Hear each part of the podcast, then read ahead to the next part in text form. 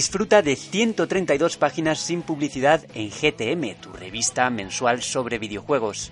Suscríbete en gamestribune.com desde 2,49 euros. Recordamos que este programa es posible gracias al apoyo de nuestros socios.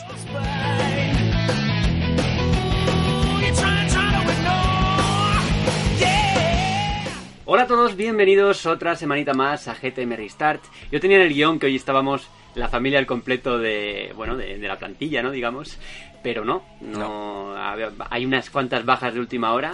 Y eso que ya estamos cerca de las navidades y teníamos ya a Rami vestido de Papá Noel y a Jamio de Rudolf.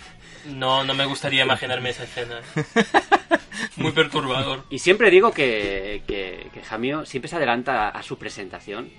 Siempre habla antes. Siempre. Siempre. Es que me has citado que me he vestido de Rudolf. O sea, me he vestido de un, de un cervatillo. Sí, con la nariz roja y todo esto. Alejandro Castillo. ¿Qué tal? Bien, la verdad es que el frío de Madrid no empaña que estamos aquí calentitos y con ganas de, de eso, de tocar la actualidad. De tocar la actualidad. Estás calentito y estás con ganas Bueno, de tocar. aquí- Dale. Y Todo para adelante. A Juan Tejerina no le he disfrazado, pero bueno, No. ¿de qué te gustaría disfrazar? ¿De, de Sonic igual? Eh, del Grinch. De, de Sonic. Que ayer vi la peli, tío, del Grinch. O de Catherine. Oh. Bueno, el Cacerín también. Pero con K o con C. Con Eh, C, ¿no? con C y con coletas. Sí, sí, sí. Sí, yo lo veo. Y Eso tenemos dos invitados, Dos invitados. especiales hoy en este podcast. En primer lugar, Hola, buenas, eh, soy Juanjo. Y nada, aquí mi primera visita a las oficinas de GTM. Eh, bueno, llegué ayer de, de casa, de Tel Aviv, y nada. Y ¿Has aquí- llegado de Tel Aviv? De Tel Aviv, tío. ¿Pero qué haces allí, Dios mío? Nada, yo vivo allí hace ya nueve años. No joda que eres de Tel Aviv. Este es- sí, sí, cu- mil veces hemos dicho, tenemos un Es socio en Israel. eres de Tel Aviv. Sí, sí. encantado, tío. Joder. Nada. Hostia. Y nada, pues nada, aquí estoy con la gente de GTM, que me han recibido genial. Y bueno, intentar aquí no sabotear demasiado el programa. y escondido, y escondido en las sombras, Sí, sí. con unos auriculares que... Está controlando el sonido, eso Sí, sí, dice. aquí está Champuses. Este viene de Valleca, este no. Este es, este es jienense. Batman. No, que soy champunes, hola. Yo he dicho Champuses, pero es Champunes. Da igual. Bueno, le cambiamos el nombre. ¿no? Lo mismo da. No pasa nada. No pasa nada. Y en el programa de hoy, en la actualidad, nos ha dejado el robo de varias copias de Kingdom Hearts. ¡Qué 3, bueno! La posibilidad de que Final Fantasy X-3 se haga realidad. No sé yo, no sé yo. Mm, No. Así como el anuncio de la primera expansión de Monster Hunter World. Las noticias no acaban ahí porque Sonic desvela parcialmente su aspecto. Algo que nos Ahora entiendo lo del disfraz, hijo de puta. Hombre, al menos no lleva la peluca de Geralt. Hay que decirlo. Todavía, ¿eh? Bueno, le podemos poner... Bueno. Todo puede ser peor. Sí. Sonic con la peluca de Geralt. Bueno. Imaginadlo. O, o Geralt con la peluca de Sonic. Con la pelambrera. Y bueno, nos despedimos de la sección de actualidad con la noticia de que las consolas mini de Nintendo van a cesar la producción después de Navidades. Así que no sabemos si volverá ese, ese ansia de la gente por, por comprar y revender. Esperemos que no. Pero bueno. No, yo creo que hay muchas unidades en el mercado. pero bueno. Y eso lo vamos, lo vamos a hablar largo y tendido Sí, después. sí. Como siempre estaremos eh, al pie del cañón en la sección del debate donde hablaremos sobre el papel... de- sobre, ¿verdad? sobre el papel del papel. El papel del puesto. papel. O el Valga la cadáver. redundancia. Ese fue un título mío en manual. Me has copiado. Pues te copio. Los Mira, royalties. se te pagarán. A cero euros. A los Sakowski. Por hoy vamos a hablar de Nintendo Acción, de su triste cierre que se ha anunciado Mm. esta semanita. Y bueno, también sobre el papel del papel, como hemos dicho antes, con la redundancia. Y 20 años que lleva Nintendo Acción, más de 20 años, y 20 años que cumple una consola que sé que a Juan le gusta mucho, que es la Sega Dreamcast. Buah, Sí. Vaya consolón, colega. Bueno. Que yo nunca tú, tuve. Tú la viste en la tele, ¿no, Javier? Yo nunca la jugué. No, Buah, yo creo que última es Sega una de las mejores consolas que he tenido. Pero es yo que la vi te, en la te puedo decir lo mismo de PS Vita y yo creo que soy fan de las consolas que se hunden, tío. No lo sé. A mí me parece un consolón, tío. Fue un consolón. Acojonante, o sea, Abrió la veda. Hay que decir que Jamio no había nacido, o No. apenas había nacido cuando salió Iba la en consola. pañales, estaba viendo anuncios de Half-Life y preparándose para Dreamcast. No, pero recuerdo tener un VHS de, de Dreamcast, sí. Vaya Eso consolón, es, tío. un VHS Vaya de Dreamcast, eso no lo recuerdo ni yo. Pero vaya consolón. Buenísima, ¿eh? Recuerdo Esos tener, colores verdes. recuerdo tener algo de antes de nacer. Sí, sí, ¿no? Yo creo que trasciende a otra vida, Jambio. Bueno, además, como siempre, y no me quiero olvidarme de Javier Bello y de su sección retro, que tradicionalmente nos hemos olvidado de presentarle, pero ya desde una- un par de semanas estamos haciendo bien los deberes. Es- y, sí, y es tradición es- olvidarnos de Javi. Sí, pero no, no nos olvidamos porque además edita el podcast y tiene que aguantar Sí. nuestras troleadas. Sí, y luego nos cosas. echa la bronca, poner el micrófono bien. Sí, nunca. Sí, sí, sí, sí. Además, contestaremos a las preguntas de los socios. También podéis preguntar vosotros, los socios que tenemos aquí en la oficina hoy. Eso es. Podemos contestaros en directo. En, en vivo. Pues no estaría mal, ¿eh? Y Sí. Ahora ya les hace, mira la cara de champunes de a ver qué, qué pienso yo ahora, ya tiene cara de maldad. ¿Ves? Algo con Xbox. Algo con Xbox, Seguro. Claro, si no... le, bueno, le censuramos si no nos gusta. Eso es, Aunque le los de decimos, "Javi, Discord nos ponle un pito, ¿eh?" Pim, pum, pam, fuera. Sí, bueno, están los chicos de Discord escuchándonos en directo ahora. Para que lo sepas. Un abrazo. Y vamos a cerrar como cada semana con los juegos que estamos jugando durante, bueno, durante toda la semanita, que Jamio habrá estará jugando a todo, como siempre. No, hoy a esta todas semana... las novedades. Pero bueno, luego, luego, no Luego los nos lo cuentas, no acontecimientos, luego spoilees. nos lo cuentas, Ya luego luego nos lo cuentas. Eso es. A los mandos técnicos, Javier Bello, os saluda Borja Ruete, pulsamos Start y empezamos.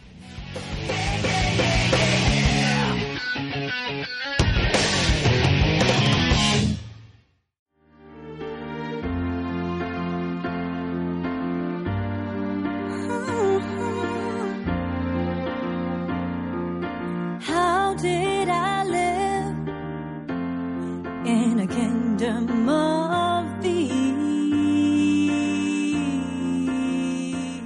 Mundos de cuento, personajes de Disney y muchas, muchas cremalleras. Kingdom Hearts está a la vuelta de la esquina, pero la organización 13 ha hecho de las suyas y se ha llevado algunas copias del almacén, además de... ¿Cuántas copias de Xbox? No, no, Jamio, deja de reírte, por favor. Han robado todo, lo, todo el palé de Microsoft de una tienda Julio. no, sí, lo han robado. eh, se supone que es un señor de rasgos negros. eh, De rasgos negros. Sí. El negro es un rasgo ahora. en el sur de California. Y parece que han robado 30 copias de Xbox. Y, y la gente lo está comprando al precio de 100 dólares. O sea, ya, ya está a la venta, O sea, que ¿no? ya la ya gente está, han ya está a la venta en el en- mercado negro. Literalmente. Entonces. Qué irónico todo. Más de más de veintitantos días antes del lanzamiento, ¿no? Porque si no me equivoco sale el 25 Pero si, Pero si la prensa no lo ha recibido todavía. Lo No sé, tiene la- no, lo es la- tiene- es que la han robado de la cadena de producción. Fíjate, qué bueno.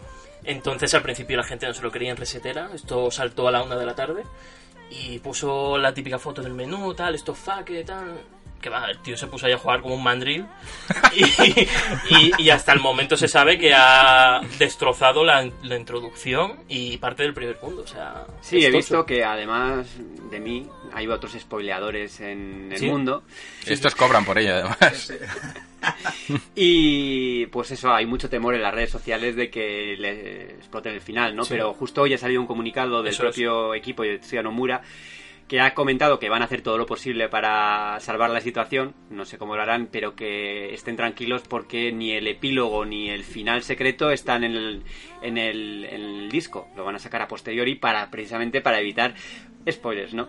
De hecho, lo que ocurría, por ejemplo, cuando se filtró Dark Souls, se filtró eh, un mes antes del lanzamiento. Entonces From Software lo que dijo, vale, pues tú que lo juegas un mes antes te vas a cagar. Y puso a Black Phantoms, que son los espectros estos que te invaden, al máximo nivel, al 99.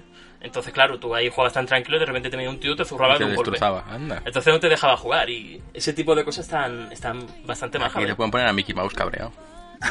Bueno, Se o te pega puede dos poner una cremallera al Eso dentro del es, mundo. te pone una cremallera, mundos de ensueño. Yo creo que debería de estar en la edición coleccionista, una cremallera diseñada por Tetsuya Nomura, no, no estaría mal, ¿no? Mm, Sí. Ya, además que acaban de anunciar la, la edición coleccionista, digamos, de PlayStation 4, Hostia. con los estampados de Kingdom Hearts. Y oye, está hecha en cuero, parte está hecha en cuero, con ¿Cómo? acabados en cuero. Podrían haber aprovechado para poner una, una cremallera. Pero que está hecho en ¿no? cuero. Pero ¿de qué estamos hablando El ya? acabado, está pone, en la nota de prensa pone acabados en cuero. No ¿Acabados sé en lo que- cuero? ¿El, ¿El, el Steelbook? No, no, supuestamente algo de la consola. La no caja. Yo la he- consola está en cuero. O sea, no, no, porque la consola en sí no lo sé, porque yo he visto la foto y no parece que esté hecha en cuero, pero en la nota de prensa pone consola con acabados en cuero. Una llave de cuero para que les deje volar la A, a imaginación. Nomura le van las cosas raras, ¿eh? Pero es curioso porque esta edición que llega a Norteamérica y a Europa no tiene nada que ver con, con la que se ha comercializado en Japón. Aquí está censurado. Aquí No. Pixelada. Ah, bueno. Aquí ha llegado Sí. pixelada. Eh, aquí es una PlayStation 4 Pro, en Japón es una Slim y el diseño es completamente distinto. Oh, bueno. Y viene con el juego, además. Que esto, como se, han- se ha puesto de moda lo de, lo de las Sí, ediciones sin juego. sin juego, pues sí, bueno. sí, viene con el juego y en formato físico. Creo, no, la nota de prensa no lo especifica, pero sí dice que viene con un, steel- con un Steelbook. Steelbook. Así que me supongo que vendrá en disco. Digo yo. ¿Y, y recordáis alguna así que se haya movido en plan, oye, que se filtra un mes antes aparte de Dark Souls? ¿Os recordáis alguna así que os haya impactado? Filtraciones. Poco filtraron, me suena a mí como una noticia. Como no te acerques al micro, no, champú. No te lo va a oír. Ah, ah, que digo que hace poco me suena a mí que filtraron un videojuego que porque robaron un camión también y hubo spoilers, pero a mí no Fue. Nintendo. A mí me suena Amigos, Amigos sí Creo que hay fue, camiones creo que, robados. creo que fue, no, creo que fue en la cadena de, de distribución de, de NES Mini o de, o de Super NES Mini, pero no estoy seguro. Pero, Me suena que fue Nintendo, pero no. Yo recuerdo Mass Effect, que se filtró mes y medio en España. hostia. Andrómeda. No, el primero, el de 360. O sea, eso ya es retro, casi. Y también recuerdo el cuarto Assassin's Creed, que se filtró tres semanas antes también en España. Hombre, es que Ubisoft tiene un, un historial Tiene un de historial bueno, ¿eh? Sí, sí. Curioso. Y, Aquí- Ni- y Nintendo también. Nintendo pone muchas medidas porque los youtubers tienen la mala costumbre de filtrar el contenido de Nintendo. Ha ocurrido con. ocurrido. Bueno, ha ocurrido porque se ha filtrado la versión pirata de, de Super Smash Bros. Ultimate antes del lanzamiento. Sí.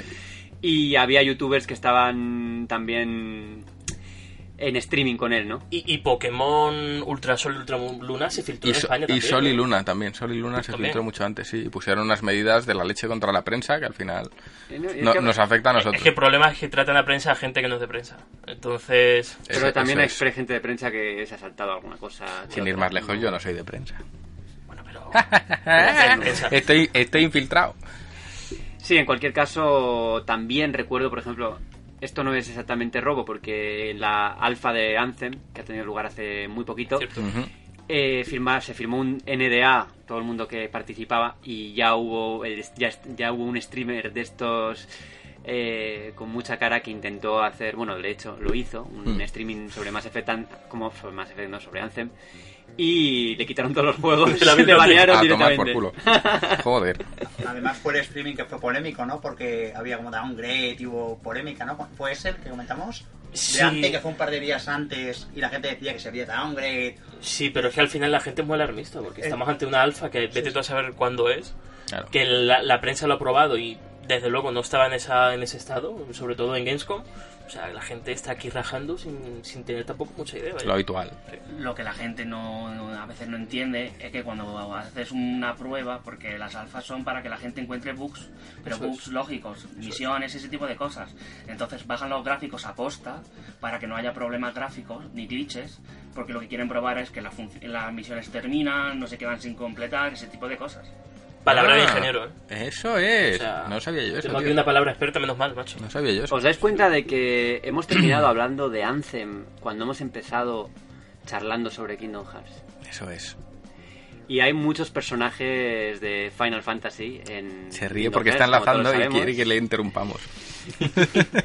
Algunos de esos personajes son Tidus, Yon- Yuna, Auron, si no me equivoco. Yo Sí. solo he jugado al 2, eh, que conste. ¿No has jugado al X? ¿Al 10? No, hablo de, hablo de Kingdom Hearts. Ah, buah, yo esto ya. eh, Me he ido, me he ido a la escaleta entonces. Aqua, Simón... Yo no he jugado a ningún. Bueno, al 1, al 1 he Hay jugado. personajitos de Final Fantasy X en Kingdom Hearts. Eso es bueno. Yes. Y aprovechando esta circunstancia, tenemos que hablar de Final Fantasy X-3. Eso, 10-3, que no es oficial, evidentemente. Pero, eh, bueno, ha habido ciertas declaraciones que apuntan a la posibilidad de que el juego se haga realidad. Ya sabemos que. Eh, creo que había un epílogo en la versión HD de Final Fantasy X-2. Sí, ¿Mm? Sí. sí. Y ha habido pues un par de declaraciones porque se ha publicado un libro de, de arte y han, bueno, Tetsuya Nomura ha dibujado mm, Final Fantasy X no sé cuántos años después con unas imágenes de Tidus pues más adelante, ¿no? Bueno, Entonces os leo la de- las declaraciones de Takeo Kujiraoka, que es el director de Dissidia Final Fantasy. grande. Ha quedado grande. Te ha quedado grande, te ha quedado grande. Que dice lo siguiente, mucha gente nos ha pedido que convirtamos todos estos atuendos, atuendos de Final Fantasy y tal, de, que va a Atuendos. sacar en Dissidia. Cremalleras. Pero cuando pregunté al señor Nomura me dijo que lo hiciésemos en Final Fantasy X-3 Bueno. y respondí de forma afirmativa. Entonces, no, claro, guau. ¿Cómo? Pero bueno, no hay que ser alarmistas ni, ni causar falsas esperanzas porque luego dice, por el momento solo deseo que los fans vean esta ilustración y se pregunten qué podría pasar en este Final Fantasy X-3. Uf. Pero sí que comentan que hubo un momento en el que se, Se planteó. hubo una propuesta en firme, pero que no pudieron hacerlo porque había otros proyectos. Pero que sí que se ha planteado en firme. Así que yo creo que tarde o temprano lo vamos a ver. Yo tengo ganas, pero depende de cómo lo hagan. Si hacen Final Fantasy X-2, no. Si hacen un juego que sea pues con una historia emotiva como fue la del 10, entonces, oye, si Mm. saben hacer una buena historia, sí. Pero lo de 10-2 pf, es un juego que a mí me decepcionó muchísimo. No sé vosotros, si lo jugasteis o no. Yo no lo llegué a jugar. No lo he jugado. Me me encantó el 10, de hecho es de mis favoritos, pero Yo el sí que lo he 10-2. jugado y... ¿En qué consola? Estoy de acuerdo con Borja. PlayStation 2. ¿Tuviste Ah, PlayStation? ¿Y conservan las manos? La traición, tío. Pero sí. Wow. Madre mía. Uy, Tenemos al enemigo en he casa. hablado de más. Eh, bueno. Eh, Javi, no ¿lo has jugado? No, Un Pero juego que no ha 10 sí, jugado. al 10 sí jugaste, me suena, ¿no? eh, lo empecé. Ah. Lo empecé. Pero no sé si este juego es cierto o no. Lo que tengo claro es que Nomura será el director. Pe- Vale, el, el, el inicial sí. 120. El final, El final, claro. mm, ya veremos. No lo sé, no sé si ¿Quién será el, director. el nuevo Tabata? Lo que Sí. está claro es que, hablando de Final Fantasy X-2, tenía una cosa que, era, que estaba muy bien, que era el sistema de combate y todo lo que era... El juego en sí era muy divertido, pero la historia era terrible, era espantosa. Era una cosa que decías, pasabas de un juego que tenía muy buen guion Mm. a una cosa que no tenía nada que ver, que parecían las tres poperas eh, de viaje. Con una música que no estaba mal, pero que no tenía nada que ver con la de Final Fantasy X. No había, no había continuidad No había. entre las bandas sonoras y eso yo lo noto mucho. Cuando no hay continuidad, que dices, Sí. es que lo veo desconectado, no veo que sea una secuela real. Mm. Y todo el tono de la, de la historia pasabas de un drama a una comedia ridícula. Mm.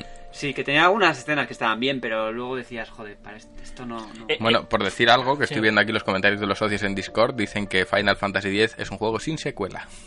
Para que te quede... Esa es la opinión del público ahora mismo. Pero luego Square sí que lo hizo bien con 13.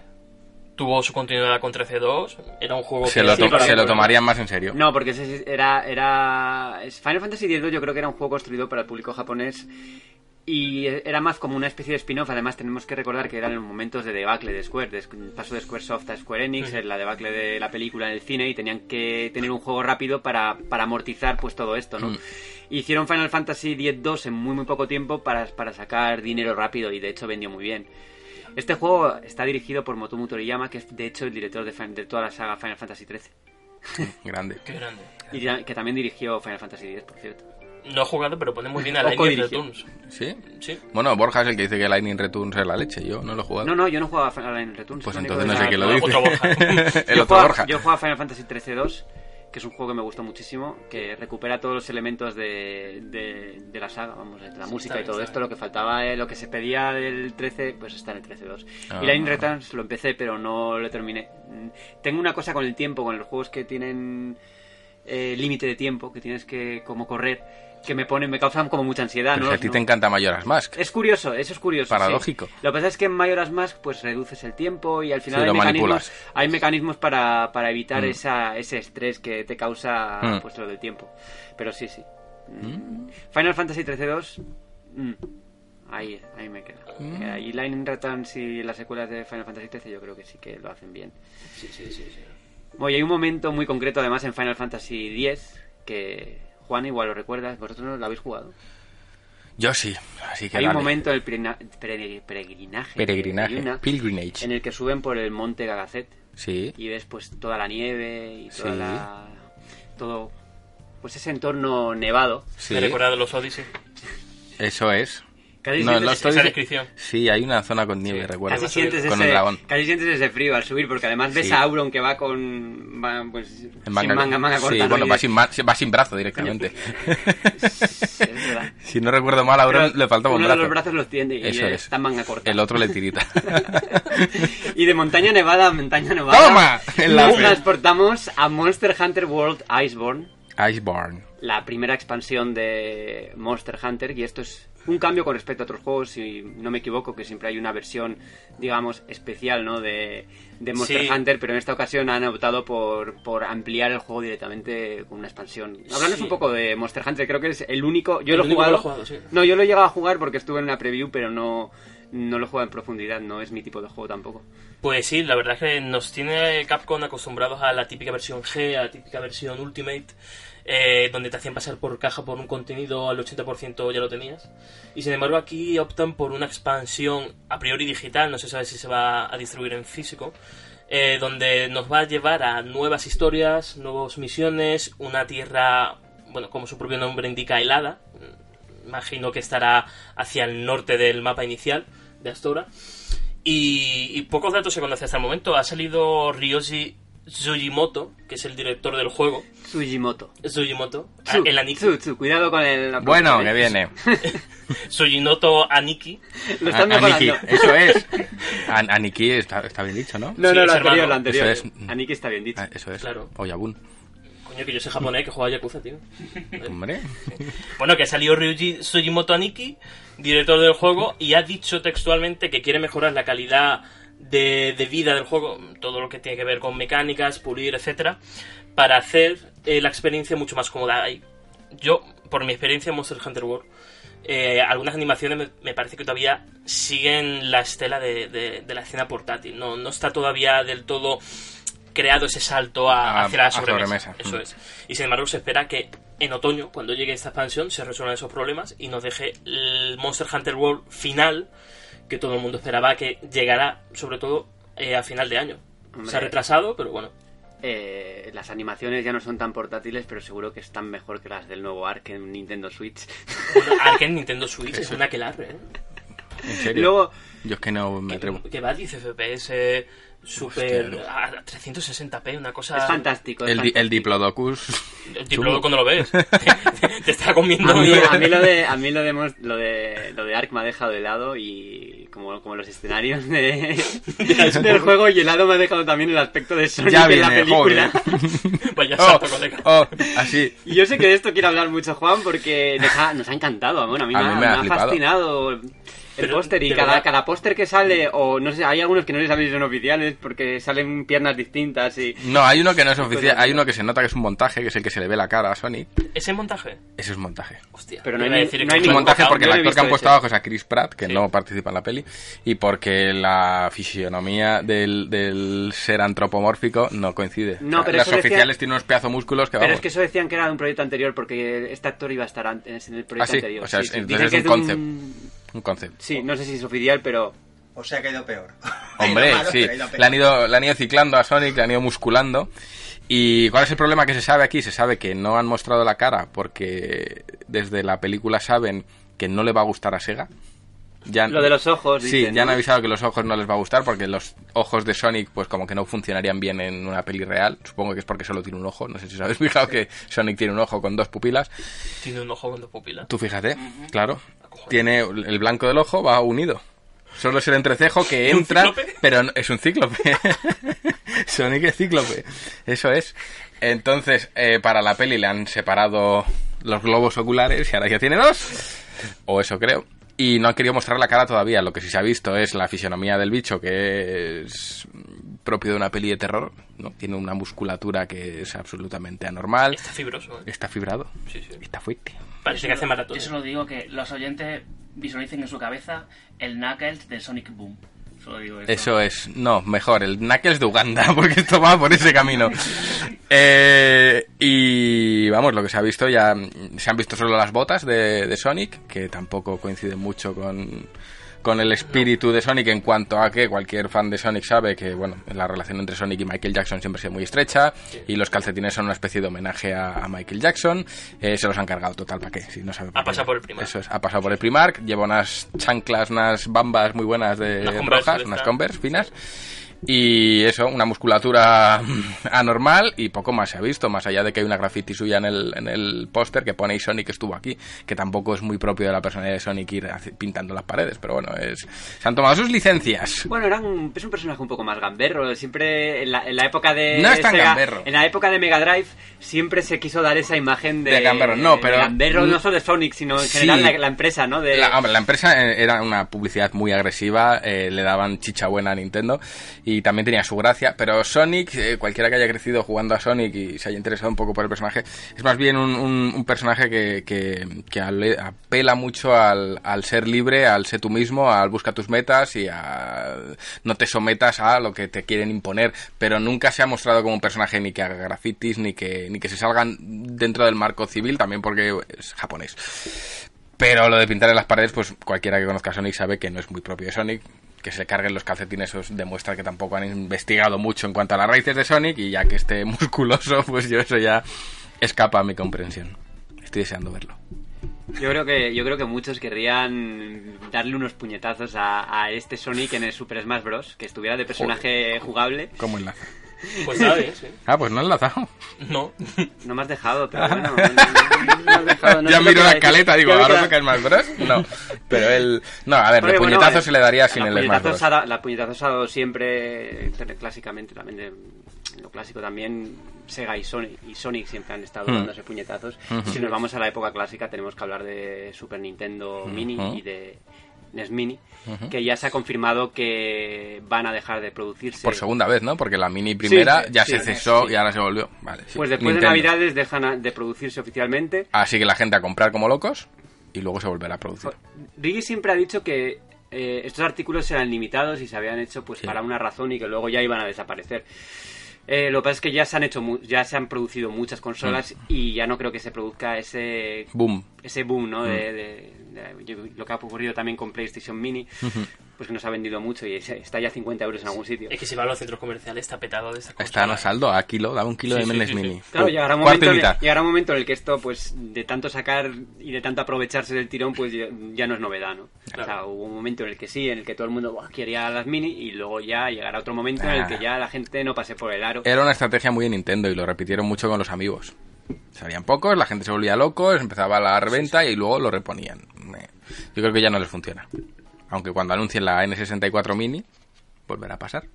Hombre, yo la Oh. N64 mini, uff, me, me apetece. es Yo como- voy con el machete a por ella. Esa sí que la quiero. ¿Sabe qué apetecería? Una Dreamcast Mini. Eso es. Bueno, este va a salir la Mega Drive Mini el año que viene. Pero Mega Drive Mini ha habido varias. Ha habido varias. modelos. Sí, es verdad, sin demasiada calidad, sin demasiada calidad.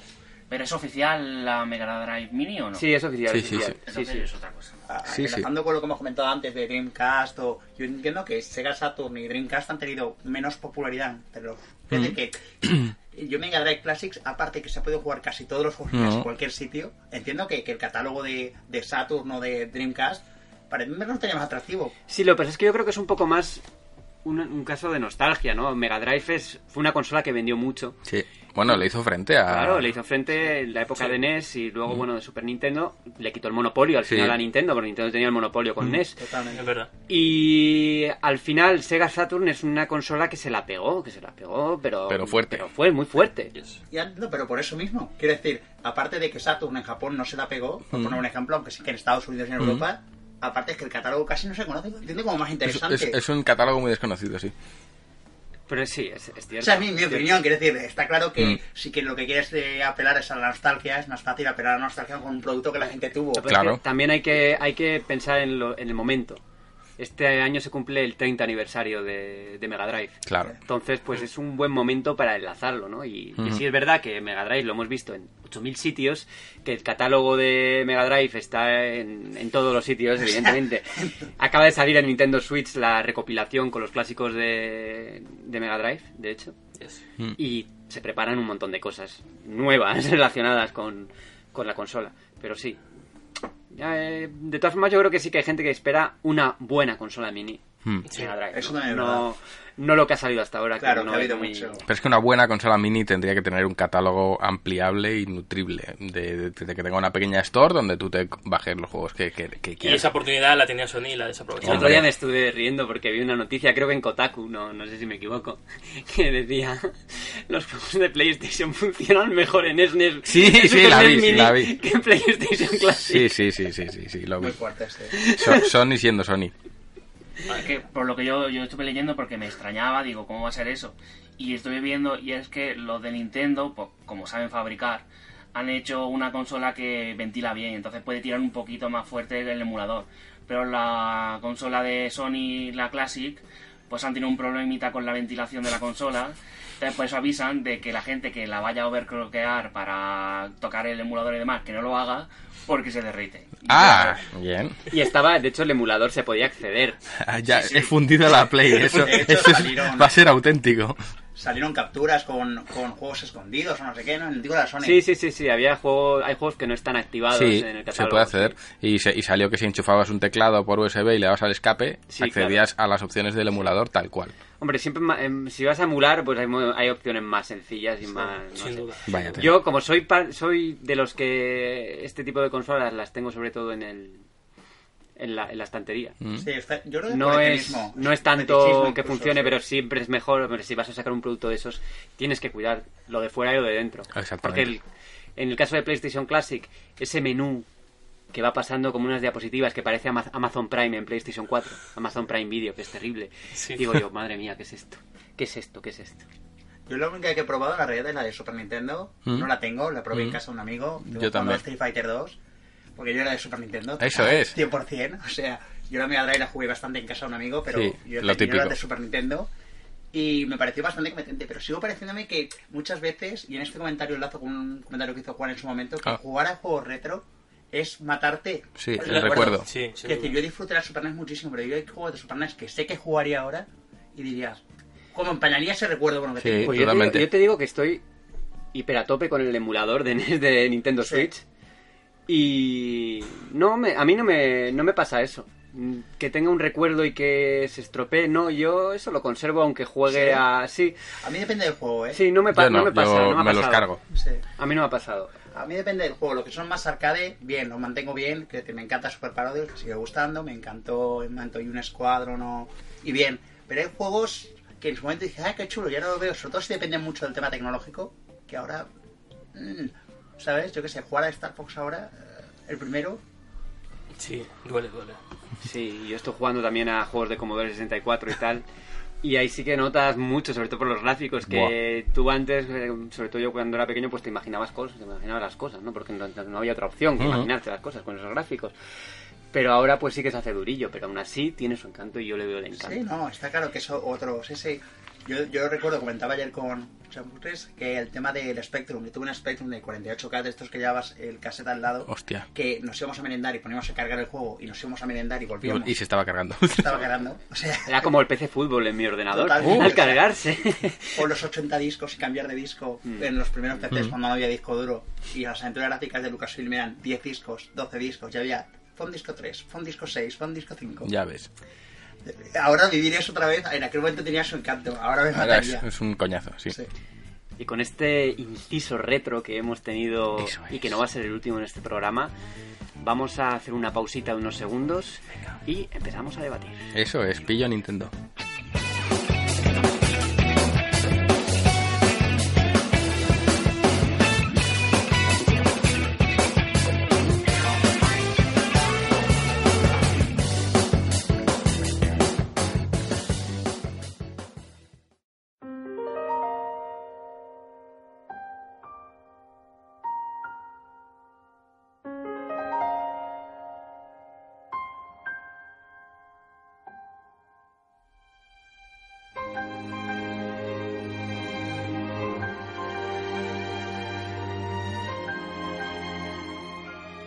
...26 años en el mercado. Nintendo Acción, en su última etapa conocida como la revista oficial Nintendo, ROM para los amigos, cierra sus puertas tras toda una vida. Eh, una vida de la que muchos hemos sido partícipes de una u otra forma. Pues recuerdo, por ejemplo, a esa época en la que Internet todavía no estaba en nuestras vidas y todos... Esto lo, lo dice Alejandro como si lo recordara. Pero que, no, te lo juro que yo no tuve internet y compraba revistas. O sea, Como yo. Pues era, era la al final era la única fuente de, de- Información. de información. Sí, y sí. yo, en mi caso, eh, personal, lo compraba siempre por el suplemento de Pokémon, que te comentaban ahí un montón de truquillos y cosas así en la Nintendo Acción. muy bueno, muy bueno. Y bueno, pues eh, se despide tras tantos años y queremos bueno mandar un saludo también a pues a los trabajadores y a Sonia Ranz, que no, es amiga de esta casa, y que estuvo desde los cimientos de la revista, desde el número uno, Yes, yes. hace ya 26 años. Sí, yo, iba- yo- ¿eh? yo casi no había nacido, casi. Casi. Casi. Pero yo sí que tengo mucho recuerdo de Nintendo Acción. Yo era más, solía comprar la, una época la compré Nintendo Acción durante igual 2-3 años. Solía comprar hobby consolas sobre todo, porque era más, pues de todo, ¿no? Más general. Y yo no era ni Nintendero ni Seguero, yo era todo. Eso es. Pero sí que me acuerdo de la época, sobre todo de la época de Pokémon, que es cuando más compraba la revista por, porque todos íbamos con la Game Boy al colegio, Sí. yo al menos con la Game Boy Tocho, que entonces no había peligro de que se rompiera, porque esa era una consola que Un ladrillo. no importaba de dónde cayera, siempre, siempre caía de pie. Totalmente. Y no sé, ¿vosotros habéis comprado la revista? ¿Os acordáis de ella? Yo en mi caso era un niño PC totalmente, o sea, porque mis padres eran de esa generación de, uy, el niño consola no, que se vuelve loco, uy, el niño consola no, que se vuelve tonto. Y entonces pues, pensaban que con un PC iba a hacer yo los deberes y no iba a jugar. jejeje. Pero estabas con el PC, ¿no? Claro, pero yo compraba la Micromanía, que era pues el equivalente. Entonces yo, yo era de esa revista, pero sí que tenía compañeros de clase que tenían la Game Boy y claro, lo que has dicho del suplemento de Pokémon me ha venido a, a la memoria porque tenía compañeros de esos súper enganchados y, y- y lo seguían por ahí. Entonces yo cuando iba a casa de un amigo, pues claro, yo deseando poder echarle mano a una consola, ya no necesitaba ni la consola. Mi amigo jugaba y yo leía la revista, era muy triste todo, pero... Un, da- un dato curioso es que Nintendo Acción, yo le llamo Nintendo Acción, aunque en su última época ha Yo cambiado de creo que nombre todos porque- la llamamos Nintendo Sí, Acción. Era la única revista oficial de Nintendo que quedaba en el mundo. La Pero última. ¿Era oficial? Cuando era Nintendo Acción era oficial. Era ofi- ¿O se sí, volvió oficial siendo- luego? No, no, No, era era oficial oficial, siempre. también, Sí. aunque le cambiaron el nombre después. Sí. La última, bueno, la anterior en cerrar fue Nintendo Power, si no me equivoco, que Sí. era lo último. Y Magazine quedaba de- 64 había por ahí. Sí, pero Magazine yo. 64 sí que no era oficial. Era buena esa revista, tío. Yo la tenía también, la Era tengo todavía, conservo muchos Era números buena. de, de, de esa revista. Era, era un poco más cañera, Mm. era muy gamberra y tenía sus cosas. No era una revista española, además. ¿No? Eso me enteré ayer, que era una revista de, pues, de otro país que se, mm, pues como el modelo de hecho tal, que se traía a España y había textos traducidos y textos que eran Fíjate. propios, digamos. Y aprovechamos esto para hablar un poco sobre el papel del papel, que yo me estoy con esta redundancia desde el Que te principio, flipa, me estoy, que te flipa. me estoy liando con la copia Juan, aunque yo no recordaba, no me recordaba Yo te, esto. te inspiro Está- indirectamente. Coges la la, manual 1, al final, ahí está, el papel del papel. El papel del papel. Eso es. es. ¿Qué dirección va a tomar mm, el papel a partir de ahora, Juan? Tú que estás muy... Bueno, estamos nosotros. Estamos todos, pero la cuenta que nos trae. ya, ya por hablar de lo de Nintendo, yo creo que ha sido un palo para todos, lo del cierre de Nintendo Acción. Sí. Yo cuando me enteré escribí a Sonia Ranz pues para transmitirle el sentir del equipo y, y hablé un poquillo con ella. Y me dijo que ella recordaba cuando ah, se lanzó el primer número que se curró todos los mapas de Zelda que se publicaron en, en el número y tal. Y bueno, están, están tocados y es normal. Nos envió muchos ánimos. No, no quiero transcribir la conversación entera, pero bueno, nos, nos dijo que éramos parte del futuro de la prensa y que le diesemos fuerte. O sea que a mí eso es algo que me tocó. Y bueno, el papel del papel, ¿cuál es? Mm, informar no. Yo creo que informar de la actualidad no puede ser, porque el papel tiene características atemporales y carece de características multimedia. Si tú quieres eh, informar de la actualidad, hoy que tenemos vídeos, cámaras y de todo, el papel se te queda muy corto. Si quieres eh, informar con inmediatez, el papel lleva un procesado, una impresión tal y una distribución llega tarde. Para eso tienes internet y es el medio idóneo para informar. Entonces el papel eh, hay que saber aprovechar cuáles son sus características y sus características pasan por la temporalidad, eh, por la capacidad de atesorarlo o almacenarlo para transmitir un, legado después, en caso de un holocausto eh, tecnológico en el que de repente fallen las redes o vete tú a saber qué puede pasar con, yo qué sé, imagínate un escenario catastrófico de bombardeo con bombas que impiden lo, electrónico, ¿qué te queda? Te queda el papel. O sea, puede haber mil cosas. El papel lo que hace es transmitir un legado y tiene que tener un componente no solo atemporal, sino también dar una razón de, de querer adquirirlo, de querer coleccionarlo. Ya el, el- lector no quiere una revista al uso, no quiere una revista grapada con papel malo, impresión regular y edición regular. El comprador ahora quiere algo que merezca la pena tener, una edición que se pueda coleccionar y también que merezca la pena pagar por ello y sobre todo la inversión en papel, que es, yo creo que ahora la sociedad está mucho más concienciada con el tema ecológico y ya no se tolera que se malgaste papel en según qué cosas, entonces tiene que haber una justificación, tiene que haber una calidad y en definitiva eh, hay que enfocar el papel a, algo, ya os digo, mucho más, más mesado, más atemporal, con mucha más calidad. Ya no te vale el artículo medio que te puedes encontrar por internet plagado de ratas, eh, escrito regularmente. Se busca calidad, es un nivel de exigencia superior tanto para la redacción como por parte del, del lector. Y hacia ahí va, también va hacia un modelo de producción, ya si me meto en faena, mucho más reducido. Ya no puedes imprimir 100.000 copias. Yo el otro día vi un, un tuit de, de quien encargó, no me acuerdo el nombre, ahora creo que se llamaba Ángel o Rafael, eh, recuerdo que se apellidaba Valiente, que encargó la primera impresión de la revista Dibus, que no sé si la conocéis, pero tiene la tela, y el presupuesto era de 100.000 ejemplares. ¿Qué revista imprimiera 100.000 ejemplares? Ya no hay 100.000 clientes ahí fuera. Antes se podían imprimir 100.000 ejemplares porque la publicidad sostenía esa producción. Realmente el cliente lo que pagaba era anecdótico, era más para cubrir los costes de distribución y, de, y del propio kiosco que lo que iba a recibir la editorial. Ahora ya no puedes imprimir 100.000 ejemplares, eso es una locura. Entonces los costes de producción bajan, el volumen de producción baja y por tanto no puedes tener un equipo de 30, 40, 50 personas en nómina detrás de esa revista porque no lo puedes sostener. Visto así, revistas clásicas que llevan 26 años en el sector, ¿cómo reduces eso? ¿Cómo lo tiene que desaparecer? Es que hay casos y casos. Por ejemplo, Nintendo Acción, pues es una revista que era una revista, ¿no? Una revista ya. Mm. Pero, por ejemplo, Hobby Consolas sí que se ha adaptado bien al, a lo que es el entorno web. El entorno web, El sí, entorno sí. web, pues pero es una... Es una eh, sí, la revista en sí, pues no sé cuánto recorrido tendrá, pero sí que tienen ahí, pues su reducto digital, ¿no? Que Mm. sí que han sabido moverse bien y adaptarse a esos tiempos que corren, ¿no? que además lo Pero- tienen muy separado. Eh, Sonia, que lleva la revista, no, no influye sobre la web. Yo hablando con ella me dijo que ya no tenía nada que ver con, con la web. Ella podía hablar, decirles, oye, se os ha colado un titular mal o algo, pero está tan dividido que la web ya es casi otra cosa. Va totalmente aparte de la revista.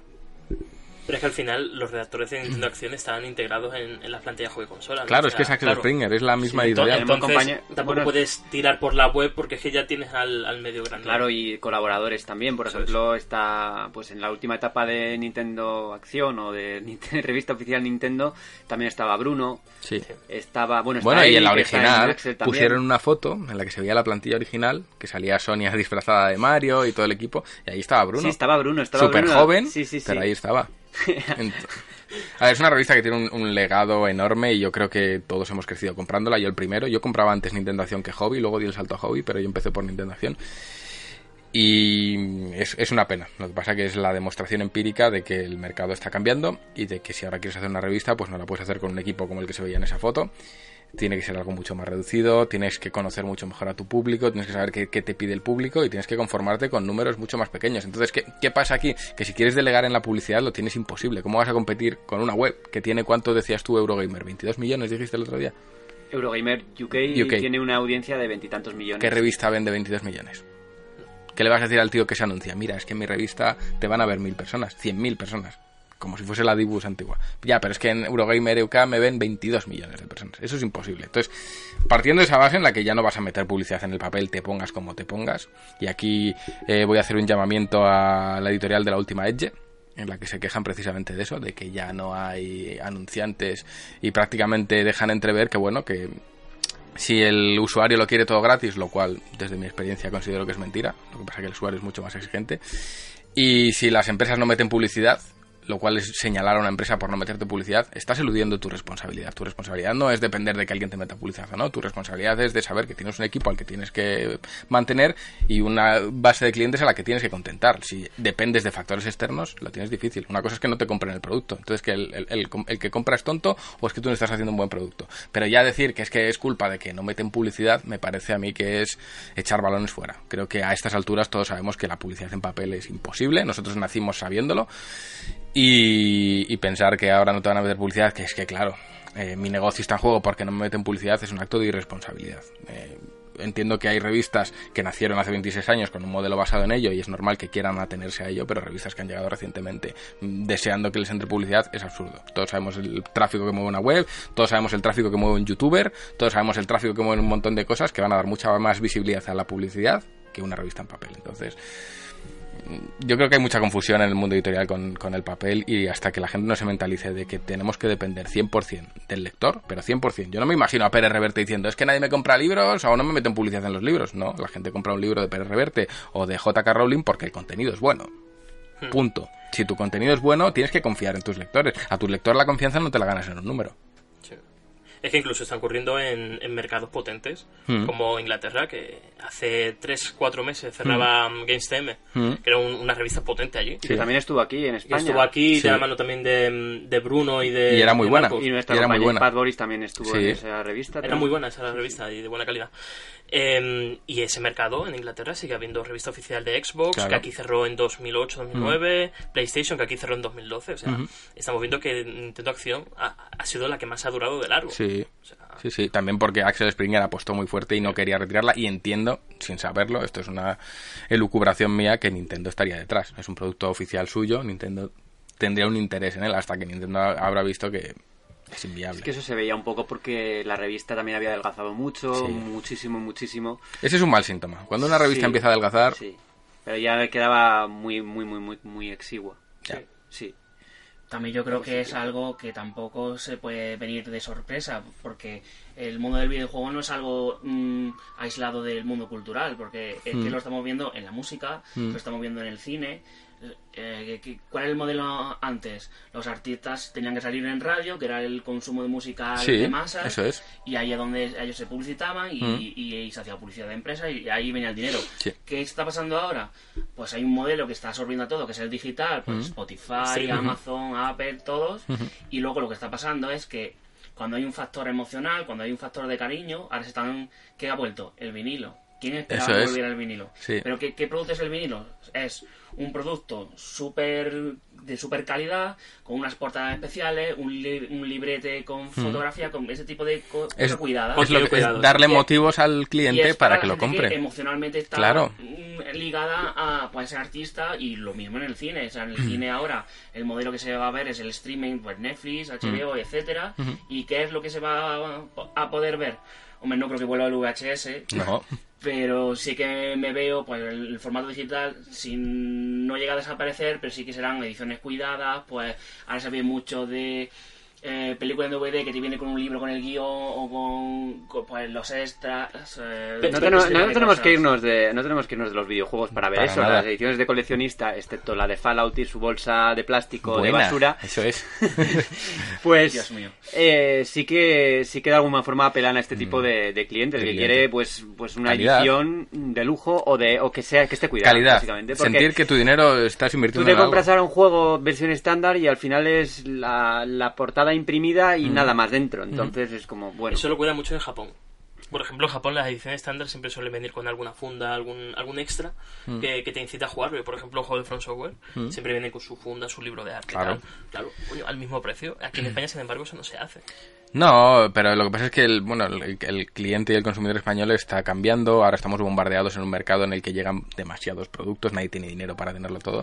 Y esto implica que el cliente se vuelve más exigente. Juegos que, como los de Bethesda, que son grandes juegos, ahora se están viendo ensombrecidos porque siempre coinciden con algún otro juego y la gente da prioridad. Entonces, ¿qué hace Bethesda? Bajar rápido el precio para que la gente tenga un motivo para comprarlo. Porque no hay dinero para comprarlo todo, sin más. Eh, ante este bombardeo que tenemos, pues es difícil. Luego, si, si pensamos en, en la web web es el gran rival del papel, entonces ¿qué haces? No vas a competir con la web de ninguna manera, imposible. Pues tienes que dar algo diferente, Eh, tienes que respetar mucho al cliente, tienes que respetar mucho lo que ofreces y ser fiel a tus principios. Es muy difícil, pero es que hay que hacerlo. Hay un enfrentamiento entre la, la vieja industria y la nueva, ¿no? Por ejemplo, Pero si- yo no lo creo, tío, mira. ¿No crees? No, Eh, al menos en prensa, te explico. Yo en este sector sí que he visto rivalidades entre medios, las he visto, las he sufrido, las hemos sufrido todos, sobre todo cuando estábamos en web, ya no tanto en papel, cuando dimos el salto al papel fuimos un rival menos. Pero me refiero a modelo de negocio, ¿eh? Me refiero a que chocan lo, la- lo tradicional con las nuevas propuestas, como somos, por ejemplo, nosotros, con, con- con aquellos señores de corbata que tienen una idea totalmente Sí. caduca. Sí Eh, y no. es Los directivos, yo por lo que he podido hablar con Sony y tal, pues tienen su idea. Pero es cierto, yo por, hablo por experiencia y por el feeling que tenemos, sin ir más lejos con, con la misma Sonia, eh, cuando ella nos dijo vosotros sois el futuro, cuando ella vino a visitarnos al stand de la Madrid Games Week y se metió dentro y vio y dijo, mira, esto es lo que yo quería hacer con, con las revistas nuestras. Yo ahí sí veo un sentimiento de respeto mutuo en el que quizás estemos ante un relevo generacional, eh, y sí que veo un cariño mutuo en gente que sabe que llegan nuevas generaciones y hay un respeto por ese por ese entonces ahí no veo la rivalidad. Veo mucho más la rivalidad en, en- en gente de la misma en coetáneos que somos que entre la gente de la vieja guardia y de la nueva guardia fíjate. También veo muchas faltas de respeto desde la nueva guardia hacia la vieja guardia que no me gusta y son cosas que no comparto. Yo cuando veo a gente defendiendo que es que los que hacían antes periodismo no tenían ni idea o, o que se colaron porque no tenían formación, etc. mm, y lo he visto y incluso lo he visto con gente de nuestro equipo, a mí no me gusta porque es gente que abrió la veda y que inspiró el camino que luego nosotros leíamos de niños y más adelante nos hemos querido dedicar a esto. Entonces creo que se les debe un respeto. Y que llevan muchos años. Llevan muchos más, años. Más del doble, más del triple que nosotros. Llevan muchos años. sitio, hay, que, entonces- eh, hay que respetar. Cuando llegas a un sitio nuevo hay que respetar y hay que saber quién estuvo antes. Obviamente no va a tener tu formación, no va a saber hacer las cosas como tú, pero también tienes que entender que detrás de ti van a venir gente que será mucho mejor que tú. Y eso va a ocurrir, va a ocurrir con nosotros y seguirá ocurriendo. Entonces aprender a respetar eso, creo que desde... eh, esa industria más madura han sabido entender lo que viene detrás, pero creo que desde los que venimos detrás ha habido mucha falta de respeto hacia ellos y y en general no estoy no estoy contento como no estoy contento con muchas otras cosas que veo y, esto es así pero bueno Ah, yo creo en los medios hay una buena relación entre la gente. No, Sí. en Sí. general, yo Sí. nos conocemos todos. Sí. Eso es algo Y un que- grupo pequeño también. Sí, un Muy grupo muy pequeño. pequeño. muy reducido y realmente no hay una gran rivalidad. Luego ya no. a nivel empresarial los de corbata, pues no lo sé, igual sí, pero yo por mi experiencia em, cuando estuve trabajando en el grupo Vocento que obviamente pues conoces a los de corbata muchas veces tienen ideas peculiares yo me acuerdo de, de uno de los grandes jefes de allí diciendo que es que al cliente hay que educarle y hay que educarle que tiene que pagar hay que educarle que tiene que pagar tienes razón a medias porque tú le educaste a que era gratis Ahora quítale la idea de la cabeza. Tú le educaste a que como la publicidad pagaba, esto es gratis. Ahora dile que no, que es que tiene que volver a pagar. La prensa antigua, muy antigua, y no hablo de videojuegos, hablo en general, metió la pata en cuanto a creer que la publicidad era la mina de oro y ahora está pagando los platos, tanto los que venimos detrás como, como los que se quedaron allí. Entonces es un tema muy complicado y la prensa tiene gran parte de culpa en la situación actual de la prensa. Y luego cuando veo ya eh, a gente de la prensa, tanto del sector como de otro, dándose palmadas entre ellos, estás re- revitalizando la prensa o qué gran artículo tal, a mí me hace mucha gracia porque eso lo tiene que hacer el público. A mí no me vale nada que venga un compañero a decir, estáis haciéndolo tal, que me parece muy bien, pero eso te lo tiene que decir el público. Son los que van a consumir tu producto y son los que tienen que decidir si pagan por él o no. Entonces, esos premios, esos reconocimientos tienen que venir siempre de- del lector, que es el que vuelva a que el lector vuelva a confiar en la prensa. ¿Tú sabes lo difícil que es eso? Después de haber visto cómo está vendida a partidos políticos, a intereses bancarios, que el- que el público vuelva a confiar en la prensa, difícil de cojones. Y yo creo que el mayor reconocimiento que puede haber para la prensa es que el propio público aplauda la labor de, de un medio. Y eso lo veo poco. Hasta que eso no ocurra, yo pienso que la prensa seguirá cojeando. Ha sido totalmente Aplastante. La, la conclusión. O sea, ahora, bueno, aquí no hay astillero, pero me he tirado por astillero Eso y, es. y amarrado un ladrillo y Eso fuera. es. Yo, yo creo que es así, ¿vale? No, mm, tampoco lo tengáis mucho en cuenta, solo es mi opinión.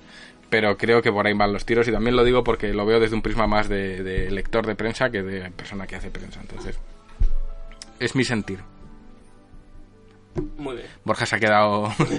Yo me he quedado Picue. pensando un poco en todo lo que has comentado y bueno, Hay que reflexionar. Sí, esto hay que madurar un poco. Esto hay que madurarlo. Sí, sí, sí. Te vas tendremos- durmiendo ahí en el Ya metro, tendremos, esto- ya tendremos tiempo. Y bueno, Nintendo Acción, los 26 años y 20 años que cumple Dreamcast. Buah, vaya consola. Eso es, esto ya me pone más contento. Una consola que yo no tuve la oportunidad de jugar en su día. De hecho, recuerdo eh, a un amigo diciéndome, me he comprado la Dreamcast tal. Y al poco tiempo Dreamcast desapareció. ¡Bien! Pero no te interesaba la Eso es como me he comprado Fallout y al día siguiente ha bajado de precio. ¡Bien! Sí que me interesaba la consola, que lo que me Pero no podías, ¿no? Hombre, eh, evidentemente, pues los en esos tiempos, pues las consolas te las regalaban, yo qué sé, en Reyes, en tal, y no, no, no podías, bueno, voy a comprarme una consola ya, ahora, Claro, ¿no? Y ya tenía la PlayStation y tenía la Nintendo 64, entonces, Que se dice pronto, ¿eh? y Pero- dije, pues, me- y estaba la PlayStation 2 también en camino, y entonces tenías que tomar decisiones, ¿no? Y yo tomé la decisión de PlayStation 2 en su día. Mm. Bueno, Buena elección. Pues no, no jugué a Dreamcast ni la ni en, su- en su día, no, no la toqué. Nunca O sea, toqué. por culpa de gente como tú, nos quedamos sin Dreamcast. Efectivamente.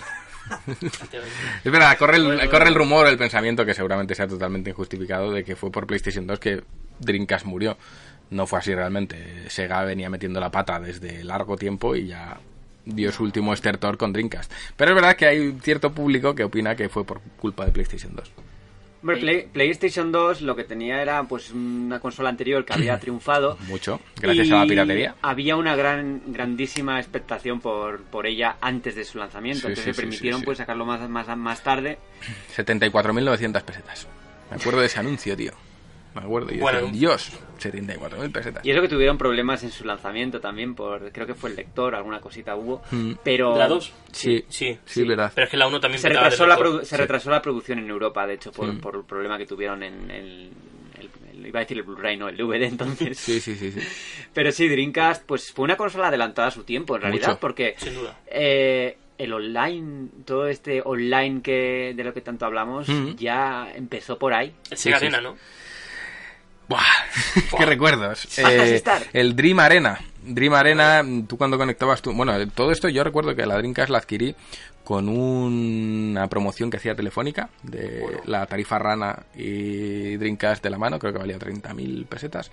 Y me acuerdo, ahora no está Rami aquí, pero fue por culpa del hermano de Rami que empezó a dar la turra con la Dreamcast, con la Dreamcast, con la Dreamcast y yo dije, vale, traslado la turra a mis padres. Y al final me la compraron con el Sonic Adventure, si no recuerdo mal. Y eso era como ir al futuro, tío. Pero como ir al futuro. El mando con la ventanita, con la memory card que tenía pantalla, tío. Eso ya era una puta locura. Luego tenías eh, el acceso a internet, que eso ya era... Pero si yo para jugar con mis amigos tengo que invitarles a mi casa, ¿cómo que estoy jugando con alguien por internet? Recuerdo que el primer juego que, que yo tuve que tuviese conexión era el Planet Ring. Y era como un planetilla redondo de minijuegos donde tú jugabas con, con otra gente. Y había otro, el mando tenía dos sockets, uno para la... Tú podías combinarlo como quisieras, yo metía la tarjeta de memoria y debajo un micrófono. Entonces salía el, el, el- el pirindolo del micrófono para, para arriba.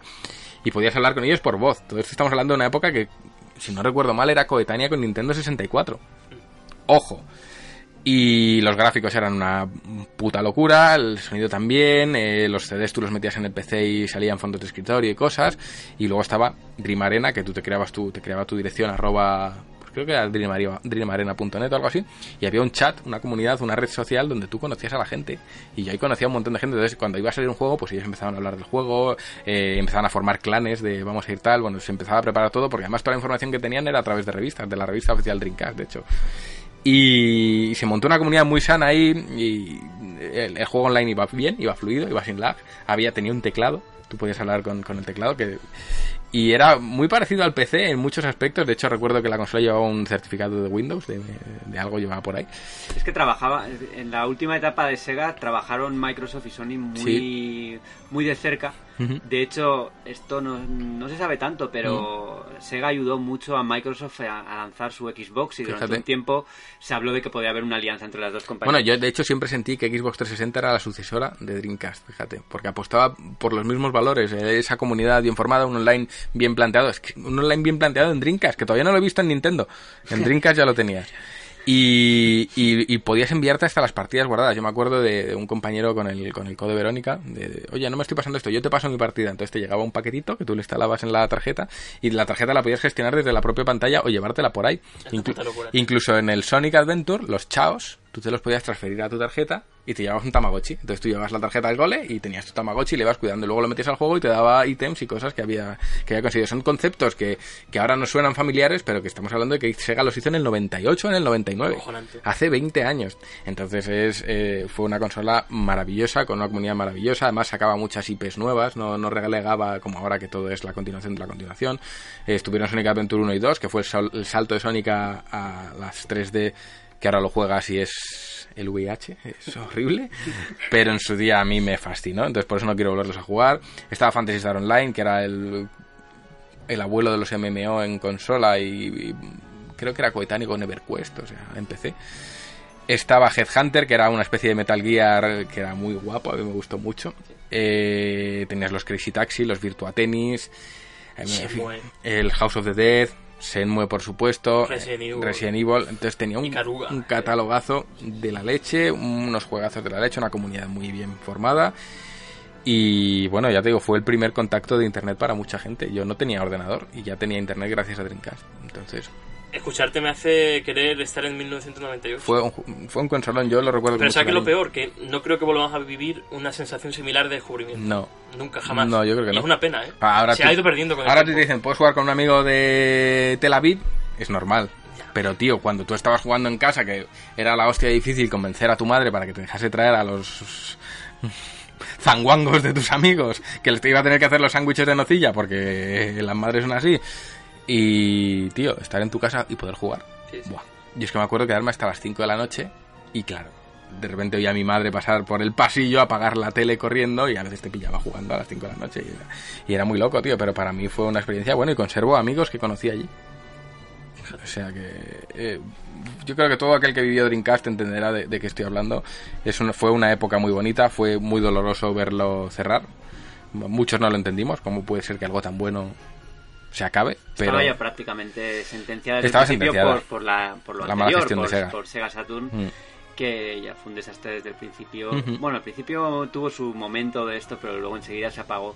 Y Mm. con Sega Dreamcast ya era... el último... Cuando nació, ya sabían qué objetivos económicos tenían que alcanzar para, para Mm. poder sobrevivir. Y se vio muy rápido que no lo iba a lograr. Y eso que vendió bien al principio, Sí. hubo buenas ventas. Las ventas no fueron horribles ni nada de- por el estilo, pero ya era pues los- el último reducto que le quedaba porque el dinero se acababa. se acababa. Y de hecho se acabó. Al final tuvieron que reinventarse y acabar pues como acabado como una desarrolladora third party. Qué pena. Qué Lo pena. que no sé si la gente que conoce la Dreamcast y demás sabe, porque cuando a mí me pregunta sobre la consola, yo la jugué un poquito Mm. por conocido, pero no la llegué a tener nunca. Pero sí que la he estudiado profesionalmente porque Mm. hay un detalle muy divertido que ahora me ha recordado Juan al mencionarlo del logo de, de Microsoft. Mm.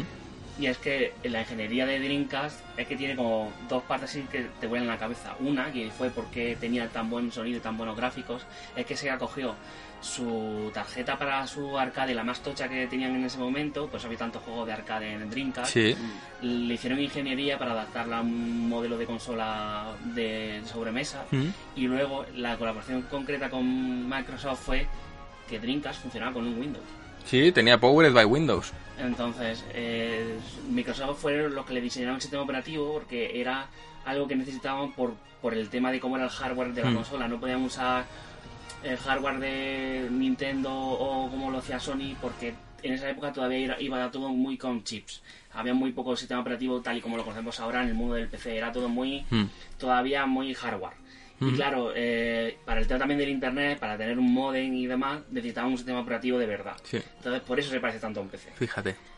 porque necesitaban que se pareciera a un PC, pero claro, era una, Una una consola. consola. Y luego el detalle que también me ha venido a la mente cuando has comentado lo de la piratería y, Mm. y por qué Sony se llevó esas, esas dos generaciones, lo que no sé si la gente sabe es que eh, los CDs de Dreamcast no tenían protección de copia. Hombre, claro, mi- todos mis compañeros de clase todos tenían la, la consola pirateada. Todos. O sea- o sea, Yo era el único que compraba ahí los juegos. tío. Es que no había que piratear. Claro, Tú copiarlo. te copiabas el CD, lo metías en la consola y funcionaba. Ni chip ni nada. Pero era un formato distinto, ¿no? Eran los GD. Era un- Los Pero había CD. un programa para que tú te podías instalar en el PC. Pero tardó, tardó en tardó en Sí, piratearse. tardó en piratearse, no- pero se no pudo. Yo me acuerdo de mi amigo Luis, del que ya he hablado una vez Hombre, aquí. Luis. Luis, Sí. grande Hola, saludo. Luis. Era daltónico Luis. GTM. Luis Cuesta. Saludos desde la cuneta. Eso es. Y, y él me acuerdo de... Es que además creo que la- el pirateo se hacía en, en, en videoclubs, tío. No sé por qué tengo ese recuerdo. Tú ibas al videoclub a alquilar el juego y le decías al tío, me lo copias. Y te daba una copia, en plan, vuelve en tres días y te daba la copia. Y recuerdo de irle a ver... eh, voy a pillar el Gauntlet, creo que era, o Silver, Silver se llamaba. eh, Soul Calibur. Y, y, y volver con ellos pirata, tío. Sí, sí. O sea, pero bueno, Sony lo hizo muy bien, entre comillas, con, con PlayStation porque fue la facilidad de piratearla la que hizo que la consola fuese tan popular. Champú, ¿tú te das cuenta que en todas las grandes consolas de la historia de la humanidad ha estado involucrada Microsoft? Por, Por algo será. Por algo será. por algo será. Algo será- Bueno, yo ya os digo, la 360 para mí me pareció la sucesora. O sea, vi ahí un, un hermanamiento que, que lo vi y lo mantengo. Y lo que ha dicho Borja, ahora me acabo también de acordar del- de la participación de Sega en la primera Xbox, sobre, sobre todo con software. O sea, Mm. o sea, la Dreamcast 2 Sí. Es Xbox. terminó siendo ex- la primera Xbox porque ya estaban muchos juegos, ya estaban en desarrollo. Cuando Bueno, o sea, Shenmue. Dios, Panzer Dragon Horta. Panzer Dragon Horta. Claro, porque Sega se encontró que yo no sé si tanto fue el, el golpe de Saturn, que en Occidente fue brutal, Hmm. pero en Japón fue un éxito la consola. Sí. O como también algunos proyectos, porque el coste de Semu, o sea, que Semu yo tengo entendido que fueron... pues, varios- Fue el más caro de la historia. Sí, fueron 100 millones de dólares. 100 millones Sí, de sí, sí, dólares sí, sí. en aquella época, eh, eso era una salvajada. Mm. Qué juegazo. Qué juegazo. Es que fue una producción muy bestia. Entonces, Mm. Sega, ellos solos. Sí, sí, sí, sí, sí. Yo creo que fue más bien eso, o sea, fue un intento de vamos a darlo todo y no salió. Y no Hubo una mala gestión de directiva y también muchos enfrentamientos entre Sega América y Sega Japón. Que bueno, yo leía en alguno de los libros que han salido este año sobre Sega, pues los intentos de Sega of America, incluso Mm. de Sega España yendo hacia a Japón a, hablar con el presidente de, de Sega Japón y nada que no, no, no daba el brazo de tener muchas cosas pero eh, no recuerdo se me ha ido el nombre de- del presidente de Sega Japón ¿no os acordáis?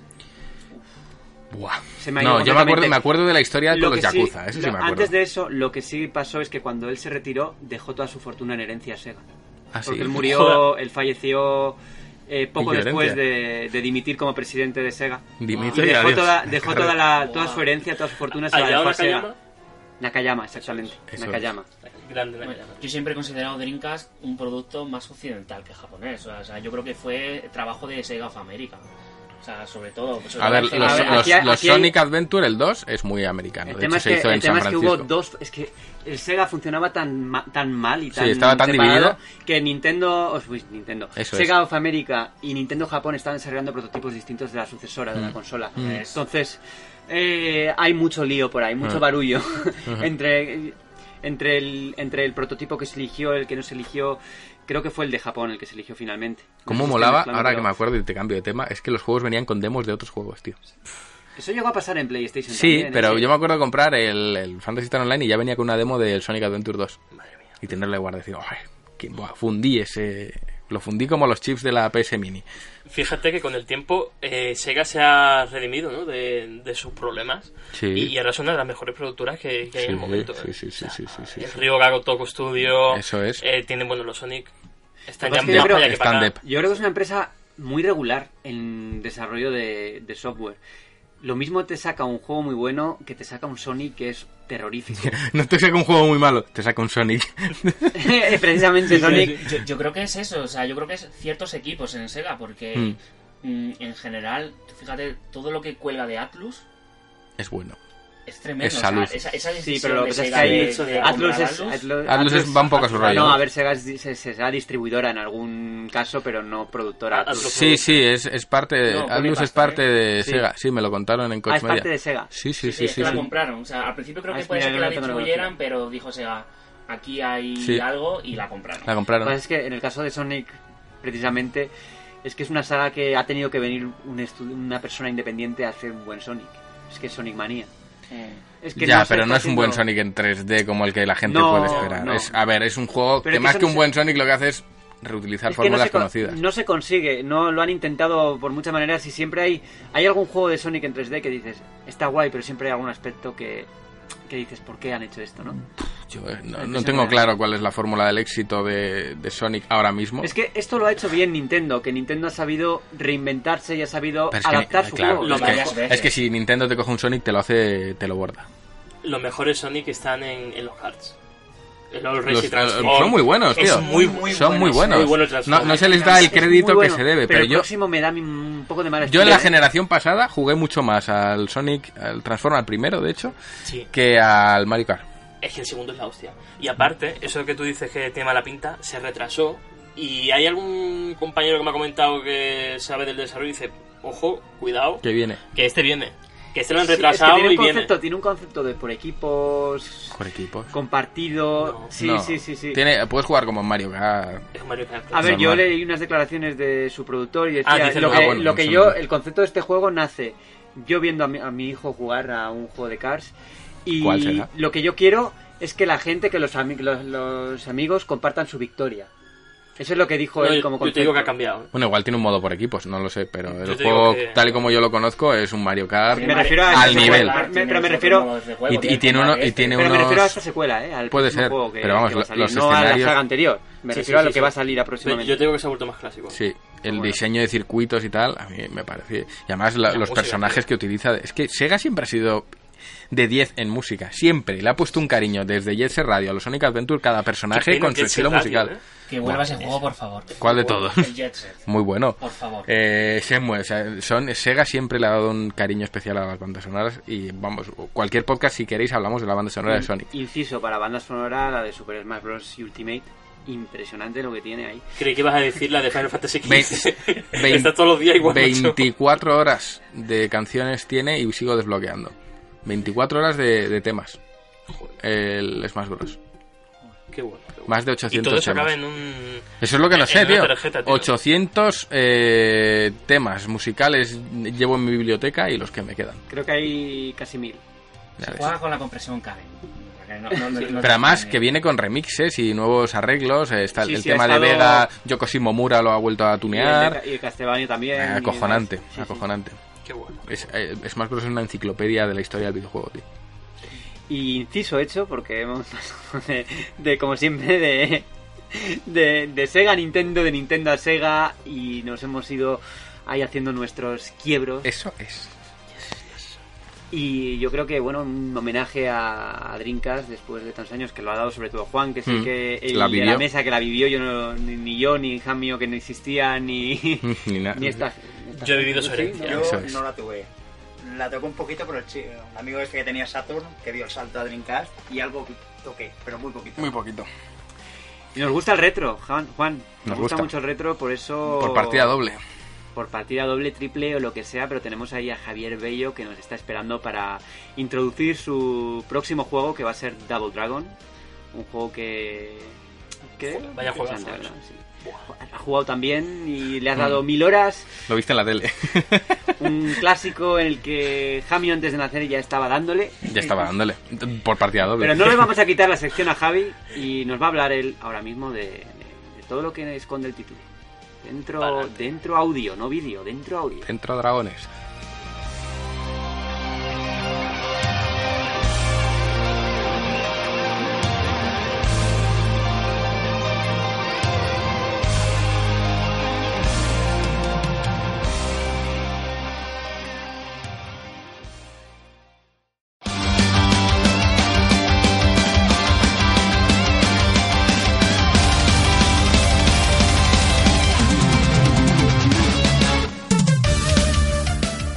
Buenas a todos, soy Javier Bello y os doy la bienvenida a la sección retro de GTM Restart. El juego que nos ocupa hoy es muy especial para mí. Los salones recreativos siempre han guardado un importante lugar en los recuerdos de mi infancia. De niño me fascinaban las centelleantes pantallas de los arcades y la diversión que obtenía a cambio de un puñado de monedas suplicadas a mis progenitores. Fue en uno de estos sacrosantos lugares donde probé por primera vez uno de los exponentes de los beaten up. Fue allí donde descubrí Double Dragon. El título protagonizado por los gemelos Billy y Jimmy Lee es mundialmente conocido. No en vano, es considerado uno de los padres del género de los beaten up, los juegos dedicados a pelearnos contra todo lo que se nos pusiera por delante en escenarios de scroll lateral. fue una fórmula que dio pie al nacimiento de incontables clásicos en años venideros, pues Double Dragon estableció una serie de pautas que se convertirían en todo un mantra para el diseño de este tipo de obras. Pero os preguntaréis, ¿cuáles fueron los orígenes de esta leyenda del videojuego? ¿Cuáles fueron los factores que influyeron en la concepción del título? Como de costumbre, toca zambullirse en el pasado, y más concretamente en la juventud de un joven diseñador japonés, Yoshihisa Kishimoto. El señor Kishimoto comenzó su carrera en el mundillo como diseñador para Data East a principios de los 80, trabajando en juegos que hacían uso de la técnica Full Motion Video, tratando de captar la esencia de éxitos como Dragon Slayer con obras como Cobra Command o Road Blaster. Al poco tiempo fue reclutado por Tecnos con la intención de que hiciera lo mismo para ellos. Sin embargo, Kishimoto tenía otros planes. Durante su entrevista, se negó en redondo a participar en ese tipo de proyectos. En lugar de eso, les propuso una nueva idea, crear un juego de peleas basado en la vida del propio Kishimoto. Veréis, según parece, el creativo nipón tuvo una etapa muy rebelde en sus años de adolescencia. En muchas entrevistas contaba que se metía en peleas constantemente. Cualquier excusa era válida para iniciar una trifulca y liarse a tortazo limpio contra el ofensor de turno. Toda esta rabia y violencia gratuita se materializarían en su primer título, Neketsu Koha Kunio-kun, que se podría traducir a grandes rasgos como Kunio, el tipo duro y temperamental. El planteamiento era muy simple. Para vengarse de unos maleantes que le habían dado una paliza a un amigo, Kunio se lanzaba a las calles de la ciudad para ajustar cuentas contra todo el que tuviera la mala fortuna de ponérsele delante. Contando con varios niveles de scroll lateral y una buena cantidad de técnicas y enemigos, el título hizo furor en las recreativas japonesas. Tanto fue así que se decidió exportar el juego a Occidente. Sin embargo, en Tecnos pensaron que el concepto del juego y la imagen de los maleantes de instituto japonés de los que hacía gala no llamarían la atención del público occidental. Así pues, le pidieron a Kishimoto que remozara su aspecto. Por aquel entonces, la película de culto ochentera The Warriors era muy popular. La idea de montones de estrafalarias bandas de pandilleros peleándose por las calles de la ciudad era ideal como molde para adaptar el título. De esta manera, Kunio-kun llegaría a Occidente convertido en Renegade. Nuevamente, la recreativa y los numerosos ports que se hicieron para dispositivos domésticos fueron muy exitosos. Percibiendo que tenían un filón de oro entre manos, en Tecnos no tardaron en encargarle una secuela a Kishimoto. Y viendo que esta fórmula también encandilaba al público extranjero, los directivos le pidieron al diseñador que creara su siguiente juego con una imagen más globalizada. Rápidamente, Kishimoto se puso manos a la obra, pensando en cómo podría satisfacer los gustos del público oriental y occidental a la vez. Finalmente, se inspiró en su pasión por uno de sus ídolos, Bruce Lee, y la película que le hizo mundialmente famoso, Enter the Dragon, junto con otra película que estaba arrasando en los cines de Japón, Mad Max. La combinación de expertos en artes marciales y la estética de guerreros de la carretera en un mundo decadente dominado por las bandas de maleantes dieron a luz a los hermanos Billy y Jimmy Lee y al icónico título Double Dragon. Tan pronto aterrizó en los arcades, la nueva obra de Kishimoto se convirtió en un fenómeno. No solo fue un portento técnico para la época, sino que introdujo la primera experiencia cooperativa del género. Todos los chavales de mi generación alucinábamos con la lucha de los gemelos Lee contra los Black Warriors para rescatar a su novia, que era una de las premisas más típicas del cine palomitero de aquellos años. Recuerdo haberme dejado mis ahorros numerosas veces, pero nunca fui capaz de superarlo en recreativa. No obstante, sí que fui testigo de cómo lo conseguían unos desconocidos, quedándome grabada la curiosidad que ocurría al final. Una vez derrotábamos al villano, los hermanos se volvían el uno contra el otro para decidir quién se quedaba con la chica. Era una peculiar sorpresa que hoy en día, con el panorama actual, incendiaría las redes, pero como ya he dicho, pertenece a otro tiempo. En cualquier caso, el tremendo éxito de las recreativas propició numerosos ports. De entre todos los que se concibieron, destacaban las versiones para Master System y la NES. El primero era una adaptación bastante fiel, dentro de las limitaciones de la máquina de Sega, claro está, y contaba con la opción cooperativa. Pero curiosamente, no ocurría lo mismo con la consola de Nintendo. Llamó mucho la atención que justamente el port en el que estuvo involucrado directamente Kishimoto no pudiera incluirse uno de los aspectos fundamentales del título. Y no sería el único cambio. Varios de los niveles tuvieron que remozarse y recortarse, y en vez de eso incluyeron varias secciones de plataformas que podían resultar un tanto frustrantes. No obstante, también introdujo algunas sorpresas. En primer lugar, a medida que usábamos golpes como los rodillazos y los cabezazos, desbloqueábamos otros nuevos como ganchos o patadas giratorias. Y segundo, el gemelo de Billy, Jimmy, no resultaba estar ausente del todo, ya que al final se desvelaba como el auténtico villano de la historia y teníamos que batirnos con él. Habiéndose establecido como una IP de peso, Double Dragon dio el pistoletazo de salida a muchas compañías que pronto se adentrarían en el género. La serie tendría montones de secuelas y versiones para múltiples plataformas, siendo demasiadas para cubrirlas en este capítulo. Por desgracia, el meteórico ascenso de Double Dragon no estuvo exento de algunos baches en el camino. Muchos de los títulos nacidos como secuela del primer juego acusaron un patrón de repetición y altibajos en su apartado técnico y jugable que no se enteraron bien a la serie. Como punto destacable, tendríamos el primer traspiés importante con la versión arcade de Double Dragon 3. El juego acusaba una enorme falta de fluidez en sus movimientos, era lento, tosco, y por si fuera poco, enseguida notábamos la ausencia de muchos de los golpes de los que disponíamos con anterioridad. Esto último se debió a que al comienzo de cada nivel había una tienda donde podíamos comprar estas técnicas junto con armas, vidas y otros potenciadores, pero para pagarlos teníamos que introducir más monedas en la máquina a coste de una mejora por crédito. Estos primitivos micropagos y el bajón de nivel técnico provocaron las iras del público japonés, obligando a eliminarlos para su versión occidental. A pesar de todo, Double Dragon continuaría siendo muy popular a lo largo de los 90, manteniéndose en primera plana con nuevas entregas para consolas, todo tipo de merchandising asociado a su serie de dibujos animados, cómics e incluso una película de lo más tróspida.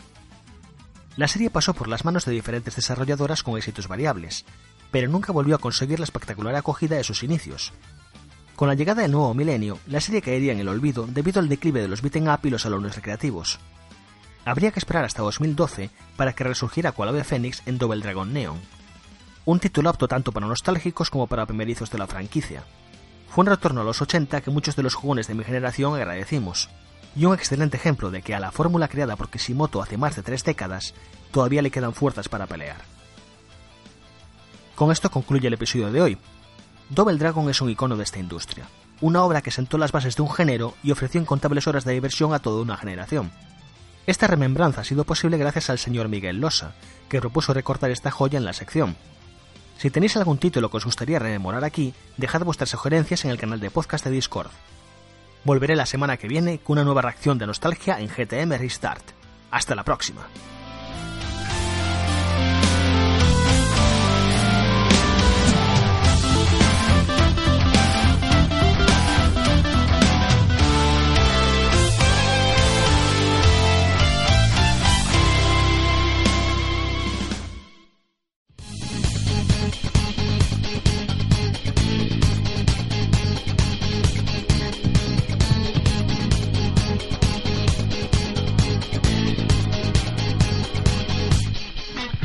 Llegamos a vuestro momento, el momento de los socios, donde vamos a responder a todas vuestras preguntas. Y Juan ya tiene preparado algún audio. Además, va a haber premio, como casi todas las semanas, que van a ser unas cartitas de, de Pokémon, por lo que me han comentado, ¿no, Juan? Hay varias barajas, tenemos no sé cuántas barajas, las tiene Rami ocultas en su gruta del troll, pero tenemos varias barajas y varios sobres. Entonces, mm, mi idea es, como tenemos tres preguntas hoy, va a haber una baraja para las dos mejores, porque creo que son dos barajas las que tenemos, y, eh, y el tercero pues se llevará unos sobres maravillosos de Pokémon. Pues tírale, Juan. Venga, empezamos con Antonio Moren- Moreno, eh, son 44 segundos de pregunta, no la he escuchado y, y allá va. Hola, buenas eh, familia. Eh, primero de todo, daros las gracias por este trabajo que hacéis. Como siempre, que no, no nos cansaremos de daros las gracias por todo el cariño que nos devolvéis en forma de revista y en forma de podcast. Y dejaros esta pregunta. En vista de las críticas que han salido con la portada del nuevo Far Cry, ¿cómo creéis que puede afectar este nuevo corriente de ofendidismo, ultra ofendidismo, de todo tiene que ser ultra correcto? ¿Cómo creéis que puede afectar esto a la industria del videojuego? Un saludo, gracias. Eh, mm, yo intuyo que en la polémica no, no Pero, sabía que había, habido ¿Ha habido polémica, polémica? Yo sí sé. pero intuyo Sí. que es- Sí, puede sí, ser sí. por las dos señoras que aparecen ahí. ¿Y qué tiene, y qué tiene de malo que haya dos señoras? ¿Ya? No sé, que no se entiende la polémica. Eh, Es que usa, pues, eh, hay de todo y por todos los bandos, pero usa mucho rosa en la portada. ¿Y hay qué pasa? dos- ¿Que el rosa es de mujeres o qué? Sí, pues debe ser. Y que ahora van a ser dos protagonistas, además son, un- no sé si una o las no dos son las, no son las son protagonistas, son los antagonistas. los Ah, enemigos. Ah, vale, pues Es que es clásico, en la saga Far Cry suelen aparecer los enemigos de, Sí. de portada. En portada. Ah, mira, mira, mira. Pues fíjate, yo que llevo mucho tiempo sin jugar un Far Cry. Entonces, pues el- la polémica es esa. Mm, Dos señoras, mucho rosa y que encima no sé si una o las dos, ahora no recuerdo bien, era la negra, o sea que... Pero quién- quién- junto. Las, las Yo dos ahora- parecen hermanas, no sé si son Por hermanas, ubicarme. ¿quién se está ofendiendo ahora? A ver, Yo creo, yo creo que el tema del rosa, lo primero, eh, es que va por- con el tono de, Del juego. del juego, juego. porque es así. O sea, ese tipo de Pero juegos que como Rage Rage 2, que 2 no tiene nada que ver con sí, que, sí, es que es con eso, que la es protagonista como sea punk, mujer o... eh, ese, ese tipo de estética A ver, que no entiendo yo por qué... Al final, si, si te atiendes a todas las polémicas que hay, es que... A ver, a mí quejarse por un color ya... Mira, ya el otro día vimos, el otro día vimos un tuit de alguien que decía que Gris era machista porque ¿Cómo?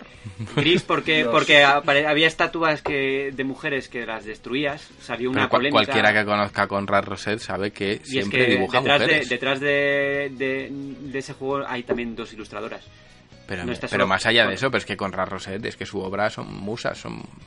Que son los mismos ofendiditos de Battlefield 5. Que da igual, Pero, que tío. al final yo no, no, no creo que ha, que ha habido tanta polémica porque no lo he- al menos yo no lo he visto en mi timeline y suele ocurrir Tampoco. cuando, cuando pasa esto, pero sin más, no sé, eh, pues las protagonistas o las antagonistas son ellas y a quien le importe pues tiene un problema y ya está, se acabó. No, creo que afecte a la sobre composición y dirá, pues no me gusta, pues bueno, cada uno tiene su opinión Claro. artística, pero polemizar me parece... la gente la gente perdió el norte ya. Yo creo que esto no va a afectar, como nos pregunta Antonio, no creo que vaya a afectar a la industria en nada. Mm, no, a mí me tampoco. parece eh, que cada uno haga la portada que le dé la gana. Es que no- Y esta vez- cuando salga Cacerín vamos a vez- prepararnos. esta vez ha sido Ubisoft ha sido valiente, porque ha puesto en portada a, a las dos mujeres y no como el caso de, de Assassin's Creed Odyssey, que toda la promoción la han llevado a cabo con Alexios cuando La decían protagonista que el canon en el libro era Cassandra y todo esto. ¿no? Vaya tela. En esta, en esta ocasión lo han hecho bien. No sé, yo Bueno. sin comentarios, tío. Es que a esta no. gente lo que hay que hacer es no darles importancia. Que se quejen ahí en su gruta, que no que cuanta menos gente se entere mejor. Fíjate que yo me he enterado ahora. No, por- yo también me he enterado o sea, ahora, estas cosas no deberían llegar ni a, ni a los oídos de nadie. Serán los lobbies estadounidenses o... Yo qué sé, tío. No tipo idea. de cosas siempre suelen ser en Estados Unidos, sí.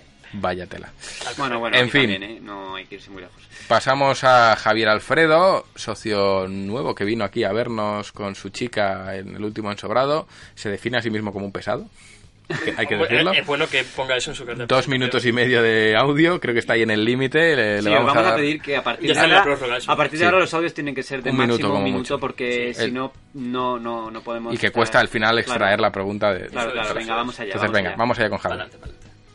Muy buenas, equipo GTM. Soy Javi, os mando mi primer mensajito del podcast. Espero que no sea el último. Eh, bueno, en primer lugar, daros la enhorabuena por el proyecto, por todo lo que engloba GTM, el podcast, la revista, el Kickstarter, eh, todo lo que hacéis. Es un trabajo brutal, es un trabajo fantástico, que era necesario y que, mm, que por favor sigáis así porque creo que la ilusión que generáis eh, es muy importante. Y bueno, ya mi preguntita, voy a intentar no explayarme demasiado, a ver si me explico bien. Em, yo soy un jugador offline y sí me he dado cuenta que la tendencia en los últimos años es sobre todo a, a, que aunque se vendan juegos eh, offline para jugadores en casa, como, como yo, por ejemplo, Em, y he machacado mucho online, lo que pasa es que he acabado muy quemado. Em, la tendencia es como que todo tiene, lleva un componente online y de forma anexa al componente online está el componente de pago. Quiero decir, por ejemplo, eh, Tekken 3 no es igual que Tekken 7. Quiero decir, en Tekken 3 había los jugadores que los luchadores que hubiera y tú tenías que jugar y currar por desbloquearlos, ¿no? Ahora tú tienes unos luchadores y no tienes que desbloquear nada. Lo tienes todo desde el principio y lo que venga después lo pagas. Em, yo echo de menos esas partidas en casa con gente, esa pantalla dividida. Yo siempre jugaba mucho con mi hermano y ahora parece que eso ha desaparecido. No se pueden jugar juegos de carreras de coches con, con- con nadie en tu casa. Eh, está todo como muy enfocado al, al, al futuro online, ¿no? Entonces mi pregunta es si, si, bueno, varias, ¿vosotros también tenéis esta sensación? ¿Creéis que la tendencia va a seguir así? ¿O creéis que ahora que vivimos una época como de remakes y de, de, digamos, de reminiscencia de todo lo que, lo que habíamos vivido, em, esta tendencia empieza a revertirse y podamos volver a tener eh, juegos que conlleven ese esfuerzo o que si para desbloquear algo tienes que pagar, te den la opción de que si no quieres pagar lo puedas conseguir con tu propio esfuerzo. No sé si me he explicado bien.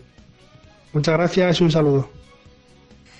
Creo que este señor se refiere a los micropagos, ¿no? Buah, a mí me ha costado entenderlo, tío. Entre también. varias cosas.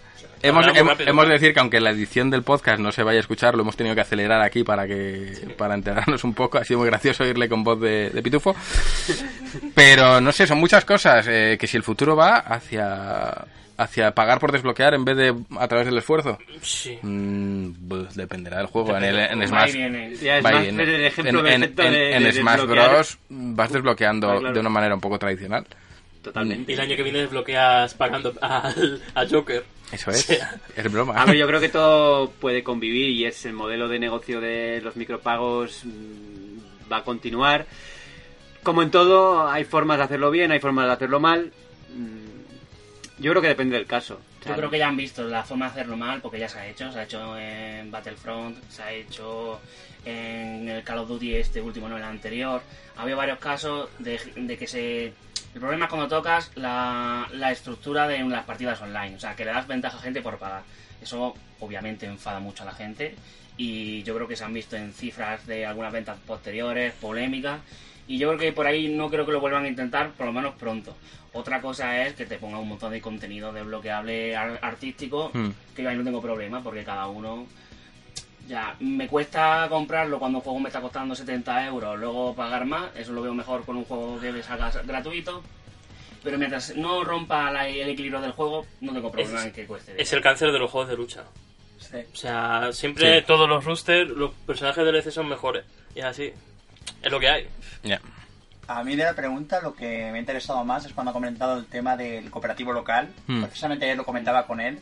Yo vengo de una generación que disfrutaba mucho el cooperativo Sí. Y lo valoro mucho. Hmm. Yo creo que, por ejemplo, cuando ha comentado el tema de la pantalla partida, el Hmm. hecho de que el último Halo saliera sin pantalla partida a la comunidad de Halo no le gustó. Hmm. Es que 343 no sabe escuchar a sus fans. independientemente de cualquier cosa, se sigue apreciando mucho. Yo me. Gears of War, lo juego con amigos y lo juego con amigos con sofá. Es la el hostia. sofá, incluso a pesar de que, que la pantalla partida impida Sí. disfrutar al máximo de la- Hay una parte muy interesante en Mm. esos, en esos puñazos, en esos codazos, eso que pasa, que no quiero que me guste, no, no quiero que se pierda. Mm. Y me parece, por ejemplo, para juegos de lucha, eh, también disfruto mucho más si lo juego en cooperativo local, Sí. quieras que no, porque es con un amigo que conozco, que Claro. hay un, Un feeling. yo espero que eso continúe. Que Mm. si la industria va hacia ahí, pues la industria en general en los últimos años tiró mucho más hacia el cooperativo online, Ujú. porque también tiene muchísimas ventajas, lo que he comentado antes con el tema del Gamecast, el tema de que muchas veces pues no hay posibilidad de tener a la persona cerca o de compatibilizar horarios para coincidir en el lugar. Pero Mm. bueno, Bueno, esperemos que no se pierda, por lo menos Eso por mi parte. es. poco más. Yo que, que, no sé, a mí ¿Qué es yo que creo que de- depende, es lo Sí. que hay. Me preocupa más cuando plantean un juego en el que ya los DLCs van en el planteamiento original. Eso ya es algo. Yo creo que el DLC debería ser algo que venga después, no que ya esté dentro del plan inicial y que venga en el juego y esos trocitos aparte. Eh, Es mi opinión. Y cerramos ya con Ramón Fernández, última pregunta del Última día preguntita. y allá va. Hola, muy buenas. Os voy a enviar aquí mi preguntita para el podcast y a ver qué os parece. En los últimos Game Awards se habló que Epic había, va a poner a, a disposición de todos su tienda de compra de videojuegos online y sobre todo el hecho de que el desarrollador se va a llevar el 80% de lo que se de la parte que se recaude del precio del juego. Entonces Epic únicamente se quedaría un 12% y además únicamente se van a publicar juegos que estén con el Unreal Engine 4. ¿Esto creéis que va a ser un duro batacazo para Valve? Y sobre todo sus políticas de únicamente haberse convertido como en distribuidor de videojuegos y dejar de ofrecer juegos tan buenos como Half-Life hizo en su día y sobre todo el, aprovecharse de, de los indies y no darles la publicidad o el reconocimiento que sí que parece que les quiere dar Epic. Y otra cosa, a ver si el año que viene os animáis porque ese Christmas de navideño con todos los miembros de, de Games Tribune quedaría perfecto debajo de mi árbol, tal como dije en Twitter. Un saludo y un abrazo y feliz Navidad a todos. ¿Quiere que vayamos a su casa poniendo debajo del árbol? Yo me pongo debajo del árbol de Ramón y lo que haga falta. A ver, por partes. Eh, sobre los datos de lo que se queda Epic, es un 88% lo que, lo que se quedan los desarrolladores, si no me equivoco, ¿no? Un 88%. Y luego eh, hay una cosita, lo del Unreal, Unreal Engine, eh, se puede utilizar cualquier motor, o sea, la tienda está abierta a cualquier motor. Lo que pasa es Mm. que si utilizas el Unreal Engine, ellos te financian parte de- del coste. Y, y pagan menos royalties también. Sí, eso, eso es lo que quiero decir, son me- menos royalties. Eh, refrescadme la memoria, ¿qué más No, todo lo que sea torpedear al monopolio de Valve es bueno, es sano. Sí, eh, yo lo hablaba esto hace poco con unos amigos sobre el tema de, de que está muy bien que me, me gusta que haya muchas tiendas y porque al final fomenta la, la competencia, ¿no? Y que Steam se ha acomodado mucho Mm. en su posición.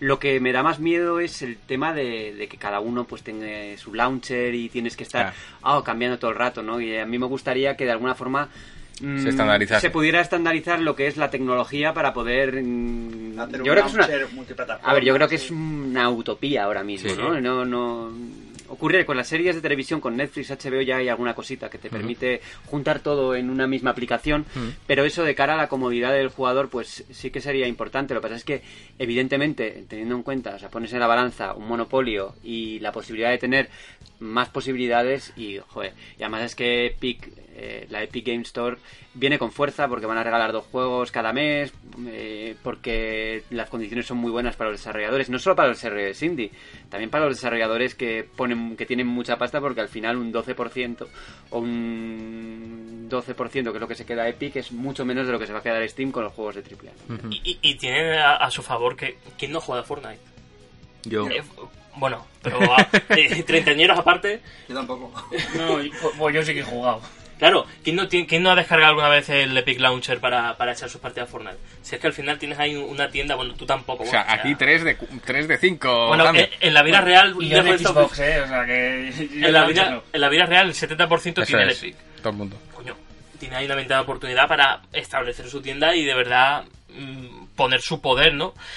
Eh, una puntualización, Discord, que lanzó su tienda a mediados de año, ha anunciado que si todos los desarrolladores se llevarán un 90% de Joder. los beneficios de, to- de, de las ventas de, de su juego en su plataforma. Joder. Es una plataforma sin DRM, es una plataforma libre. Discord, los de ¿Qui- chat. ¿Quién no tiene Discord también? Y no os olvidéis que Amazon ha comprado Twitch y Sí. también han sacado la tienda. Lo que pasa que por ahora es un modelo un poco extraño porque va con las suscripciones en Twitch. Pero si, si eres tienes- Prime si eres Prime, en Amazon tienes gratis. Hay demasiadas plataformas. Pero sí, sí, es Y aprovechando que... estamos hablando de tiendas, eh, aprovechad, no sé si la oferta, bueno, ya cuando cuando se grabe este podcast igual ya no está, pero estaba gratis Full Throttle Sí, Remastered verdad, en en GOG, GOG. Que no me acuerdo cuánto durante cuánto tiempo, y luego había otro juego, el eh, y en Epic de está Hobbit, Subnautica. y de Hobbit, el Hobbit, Lego, el Sí. Hobbit está gratis en Humble Bundle, o sea, hay varios juegos ahí gratis interesantes Sí, sí, sí. que sí, sí. sí, se- publicamos el lunes, así que no sé si llegaréis a tiempo, pero bueno, si todavía está, aprovechad para mirarlo. El videojuego se muere. Bueno, pues con esto yo creo que hemos terminado ya la Sí, ronda. Yo creo a que, te- tenemos que decidir quién se lleva esa que, barajita que dos de- se llevan baraja y quién se queda en tercer puesto. Yo lo tengo claro. yo voto a Ramón y a Javi. Las dos últimas preguntas me han parecido las más elaboradas. A Ramón. ¿Y cuál era la primera pregunta? Antonio Far Moreno. Cry. Pero, ah, Far Cry. Por la segunda, es que la primera no. Sí. No me he enterado de que iba la vaina. Y Yo voy a votar a Antonio y a... ¿Cómo se El último... Ramón. Ramón, a Ramón, eso es. Pues queda champunes. A mí me han gustado las dos últimas preguntas, sobre Pues- todo la de Ramón. Pues entonces Ramón primero por goleada eh, y Javi se lleva la otra baraja y a Antonio le mandaremos los sobres que al final creo que conforman otra baraja. O sea que empatados. Gracias a todos por participar y vamos ya cerrando el programa, Sí, Borja. Ya vamos a la Se nos ha quedado este dentro del tiempo de la escaleta, lo hemos petado. Por una vez, por una Eso vez. es. Vamos a, vamos a hablar un poco sobre los juegos que, que estamos, estamos jugando jugando. ahora, como todas las semanas, por otra parte. Empezamos por nuestros invitados. Juanjo. Eh, yo ahora mismo, la verdad es que estoy con temas de prácticas y ahora estoy fuera de casa, o sea que lo he dejado a medias. Eh, el juego que estaba era el Ashen, lo instalé la Mm. semana pasada. Llevo tres o cuatro horitas. Instalé el Below, pues por instalarlo, porque sabía que no iba de viaje, pero Mm. por probarlo, Por probar. probé media horita. ¿Y qué tal así? Ashen me está gustando. De ver- la verdad que compré el Dark Souls 3 en su momento y nunca lo acabé. Porque era muy difícil para mí. Bueno, un saludo, Juanjo, encantado de conocerte. Hasta luego. Y, y el Ashen pues tiene un poquito el toque este Dark Souls, pero bastante más asequible Mm. para la gente que no tenemos ya hemos perdido las capacidades de reflejos y todo el tema, pero... La paciencia. y nada, y eso, es lo que estoy jugando. De momento estaré una semanita parado, pero lo volveré cuando Eso es. regrese a casa. Champunes. Ah, pero yo tengo juegos. No sé, ¿que ¿a qué estás jugando? Yo que sé, ¿a qué estás jugando? Sí, sí. Eh, pues estoy retomando el Red Dead Redemption 2 porque lo tuve que parar por una obsesión loca que tuve con Nier Automata. Y Ah. ya cuando terminé el Nier Automata pues he vuelto a jugarlo y para desengrasar un poco porque tanto mundo abierto ya me agobia un poquito, pues estoy jugando This War of Mine que me está volando la cabeza. Sí. Una vez que he entendido cómo jugar, ya me, me- me encanta cómo te hace tomar decisiones y decir, ¿y ahora qué hago? Y Claro. Dios. Aprovechando para momento de autopromoción tenemos en la siguiente en la siguiente revista que sale en enero es. tenemos un reportaje sobre este juego que pudimos hablar con los desarrolladores y bueno escuchar una charla muy interesante así que Hubo una corresponsal de guerra también, ¿verdad? sí con Mm. La señorita Bernal que no recuerdo su nombre Pilar Bernal Ujú, Ah, Pilar, sí. muy interesante la charla de verdad ujú. me ha dado pena no poder meter todo lo que yo quería pero Bueno, es el pero ahí espacio. está ya veréis yo creo que os va a gustar ¿Y en dónde lo juegas, champú? En Xbox, por supuesto. En la X, ¿no? Claro. Y yo pensaba que En la Nintendo bestia. Switch, ahora que acaba de salir, en plan pantallita No, no, pequeña, no. recatado en... Todo el mundo sabe que yo soy fan de Spencer a muerte. Eso es, lo lleva tatuado en el pecho. Hombre, yo también, ¿eh? O sea, que no... Sí, sí, aquí no, nos ganan. Hombre, tanto como para vestirse de Bueno, yo- pirata yo soy en de un Sega. evento de Microsoft. Y maquillarme. Y Y maquillarse. Tenemos, hay foto, hay foto. ¿Hay foto? Hay foto. Sí. Y ellos dos también. Pero yo, teni- yo me- no me- Tengo la foto, Borja. A mí me pusieron un pañuelo en la cabeza. Ah, a mí un gorro o algo, no me acuerdo. Bueno, da igual. Tengo Alejandro Castillo. He jugado poco esta semana. El miércoles pude jugar a The Division 2, Eso del es. cual no, no puedo hablar nada todavía. Sin embargo, todavía queda lejos. Muy lejos, no puedo decir tampoco cuándo. Y ahora cuando he llegado, joder, me había puesto el Shadow de Colossus y me ha dejado un poco en la V el ritmo. Pero no, es, totalmente personal, ¿eh? Sí, o sí, sea, no es el momento quizá de, de jugarlo. Así que he retomado Yakuza 6, Eso es bueno. que ya voy por el capítulo 7. Y, uff, los feels, tío. Pero, Me está poniendo la Alejandro, gallina. ¿tú eres de los que empieza juegos, los deja y luego los vuelves a retomar a los cuatro meses? O... Sí, con Yakuza me ha pasado eso, pero es que eh, es por, Mm. por cuestiones que se me escapan de mis manos, ¿no? Me encantaría pasármelo entero del tirón, pero si tengo que hacer otra cosa, macho, es lo que hay. Lo que tiene esto. Sí, yo me acuerdo. yo soy absolutamente incapaz de dejar un juego cuatro meses, tengo que volver a empezar del principio. A mí me pasó con Witcher. Lo dejé y tuve que volver a empezar porque me no me acordaba de cómo se no manejaba. nada, ni de A mí me pasa con. Breath of the Wild. Claro, A mí con Final Fantasy XV, que tuve que meterlo también. Madre mía. No, Es que me hay- olvido de los controles incluso. Claro, sí, Hay sí. dos días de adaptación que parezco que soy un bebé, pero ya luego al tercer día A tope. me acuerdo. Claro, Al tercer día viste la luz. eso es. Sí. ¿Cuántas de Lina? Y estoy dando la Super Smash Bros. Ultimate, que Pues lo, ana- lo analizo. dándole los dos. Lo analizo en la próxima. Eh, la primera toma de contacto fue negativa, no me gustó. Eh, es verdad. Eh, me parece que tiene una accesibilidad que es impropia de los títulos de Nintendo en cuanto a te pone de buena de, nue- de inicio quizás demasiadas barreras jugables en cuanto a que de repente el entorno se mueve demasiado eh, el control es más rápido que los anteriores y cuesta un poco ajustarse y no me, no me gustó lo puse en Twitter que esa primera toma de contacto me estaba costando me estaba planteando una barrera que normalmente en los juegos de Nintendo son muy accesibles empiezan muy llano empiezan sin complicaciones y luego ya se van complicando pero entrar de buenas a primeras en un escenario en el que se mueve todo eh, me pareció demasiado difícil Pero de eso ya ha sido en anteriores Smash Bros. ¿no? Puede Yo- ser. Yo el, y el, incluso el de Nintendo Puede 64 ser. tenía, yo creo que... No, el Nintendo 64 No, no. Pero es que este. no tenía yo, ningún escenario móvil el de Nintendo 64. yo recuerdo con este un escenario de, de empezar de buenas a primeras, donde empieza la lava, empiezan a cambiar, empiezan a entrar nuevas plataformas, a salir. Estaba jugando con Rami, que no está aquí, él podía dar fe. Y se me antojó, ya te digo, difícil de acceder de buenas a primeras tratándose de un juego de Nintendo. A mí me falta un tutorial, macho. Yo no- Eh, Porque el primer combate no sabe ni salta. Sí. Pero tú no has jugado nunca a un Smash Bros. El de Wii U. Pues es como No todos. acuerdo. No sé, a mí O sea, ya, ya te es- digo. Yo lo que he sentido, o sea, yo llevaba sin jugar a Smash Bros. desde la época de GameCube, creo que probé el de Wii, pero nunca lo tuve. Sí. Y lo veo muy parecido a lo que... O sea, Es, pare- es parecido, que- pero no es igual. antes. Yo al de Nintendo 64 y al de GameCube les di mucha cera. Este se me ha antojado más rápido. Puede ser, a puede tenor ser. de ser más rápido se me ha antojado más impreciso. Me costaba co- coger objetos, simplemente calcular dónde caigo, pues no Ah, caía donde el objeto. Yo lo que tengo un poco más de problema es con el... Bueno, yo he jugado hasta ahora, he jugado con el modo portátil, Hmm. todavía no lo he puesto en el dock ni nada. Y sí que me está pareciendo más complicado lo que son los controles. No sé, Sí. no me. Bueno, yo tuve que- con los controles, que yo creo que ese es el típico juego que gana muchos enteros con un mando pro, con, un mando, de. GameCube. Yo eh, tuve que remapear todos los controles porque como vienen por defecto es injugable.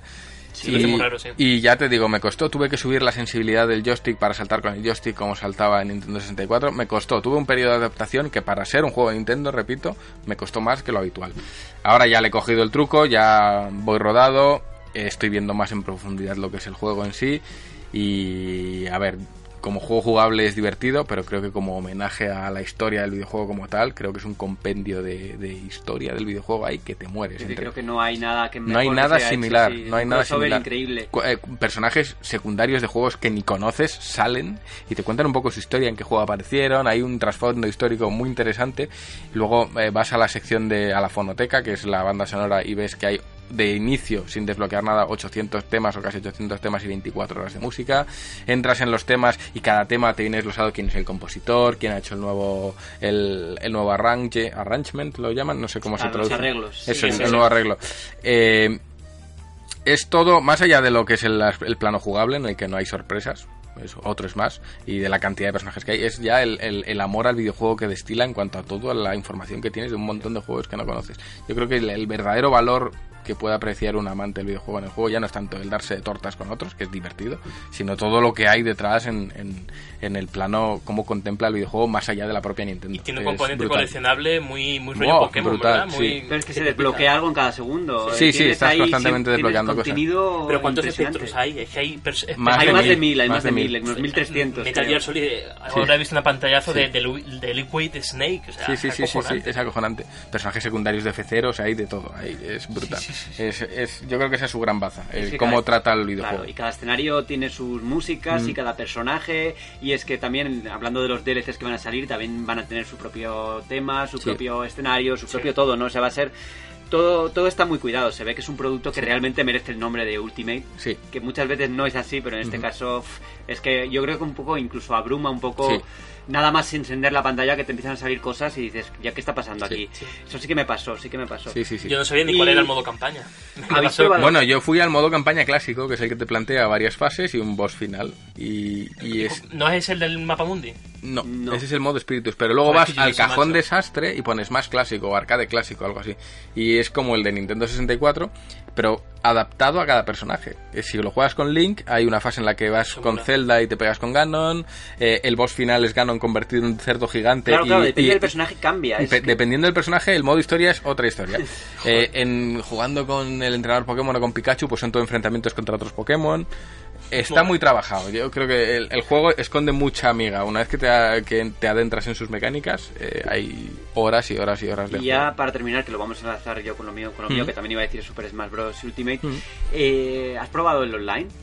Sí, con Rami. Yo también lo he probado. No me ha parecido tan malo como dicen, pero igual porque solo era un uno contra uno con Rami y Rami usaba el adaptador LAN. Bueno, Pero tengo que probarlo más en profundidad. Lo que pasa es que a mí no me suele gustar mucho lo de Yo- pegarme con desconocidos. Yo lo he probado con desconocidos, eh, con una conexión de mierda que es la que tengo en casa y lejos de la fuente. Y sí es verdad que he tenido, tuve un problema. La primera, el primer Mm. combate que, que tuve, que bueno que me enfrenté, sí que tenía lag, pero el resto me ha funcionado bien. También- No he tenido problemas. El tema es que sí, como decía al principio, el juego es tan rápido y exige tanta precisión, como haya un mínimo desvío en la red, se nota Sí, sí. muchísimo. Sí, lo que sí que me es una característica muy de Smash Bros.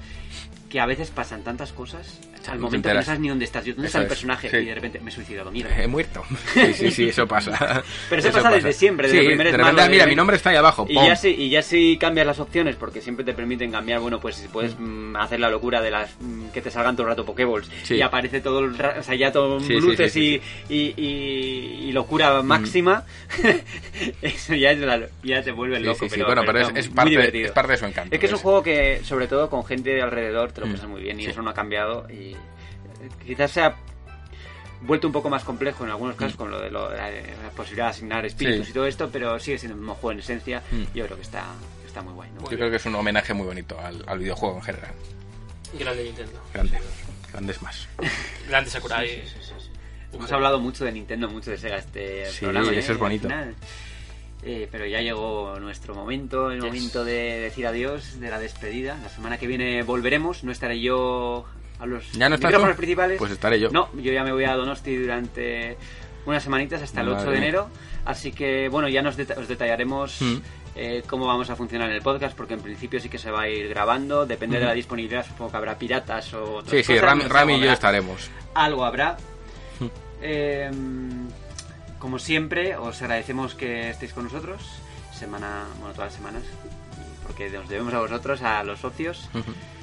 Y no olvidéis darnos like en ebooks, que nos viene muy bien, en ebooks, en iTunes, en bueno, todos estos programas, dejadnos sí, muchos comentarios, que Mm. nos gusta, nos gusta leeros, es. no solo también en, no solo en audio, sino también en Mm. por escrito. Así que no, y espero que no os hayamos spoileado nada, porque bueno, tuve, la semana pasada hubo algún que otro desliz, Sí, al- hubo quejas de que se te fue un poco la lengua. Sí, fue Sí. por Far Cry Y por Assassin's Creed. y otras cosas. Lo que pasa es que he de decir que em, lo de Assassin's Creed lo comento, tengo mis sospechas de lo que es y en ese caso pues eh, era algo oficial. Pero bueno, entiendo que algunos no, no quieran descubrirlo. Y lo de Far Cry, pues sí, ahí sí se nos fue porque la propia Ubisoft tuvo la desafortuna de decirlo en, la- en The Game Awards, ¿no? Bueno, ya está, lo vamos a arreglar. Ya está, que sí. ya está, ya. Que no te Lo perdonan. siento, no volverá a ocurrir como el rey. Eso es. En realidad, bueno, nunca se sabe. pero- Ahora de marijada. Y ya está. Y bueno, si no sois suscriptores a la revista, siempre podéis entrar a gamestream.com y allí pues, ver todo lo que estamos haciendo. Nos vemos la semana que viene. Adiós, adiós, chao, chao.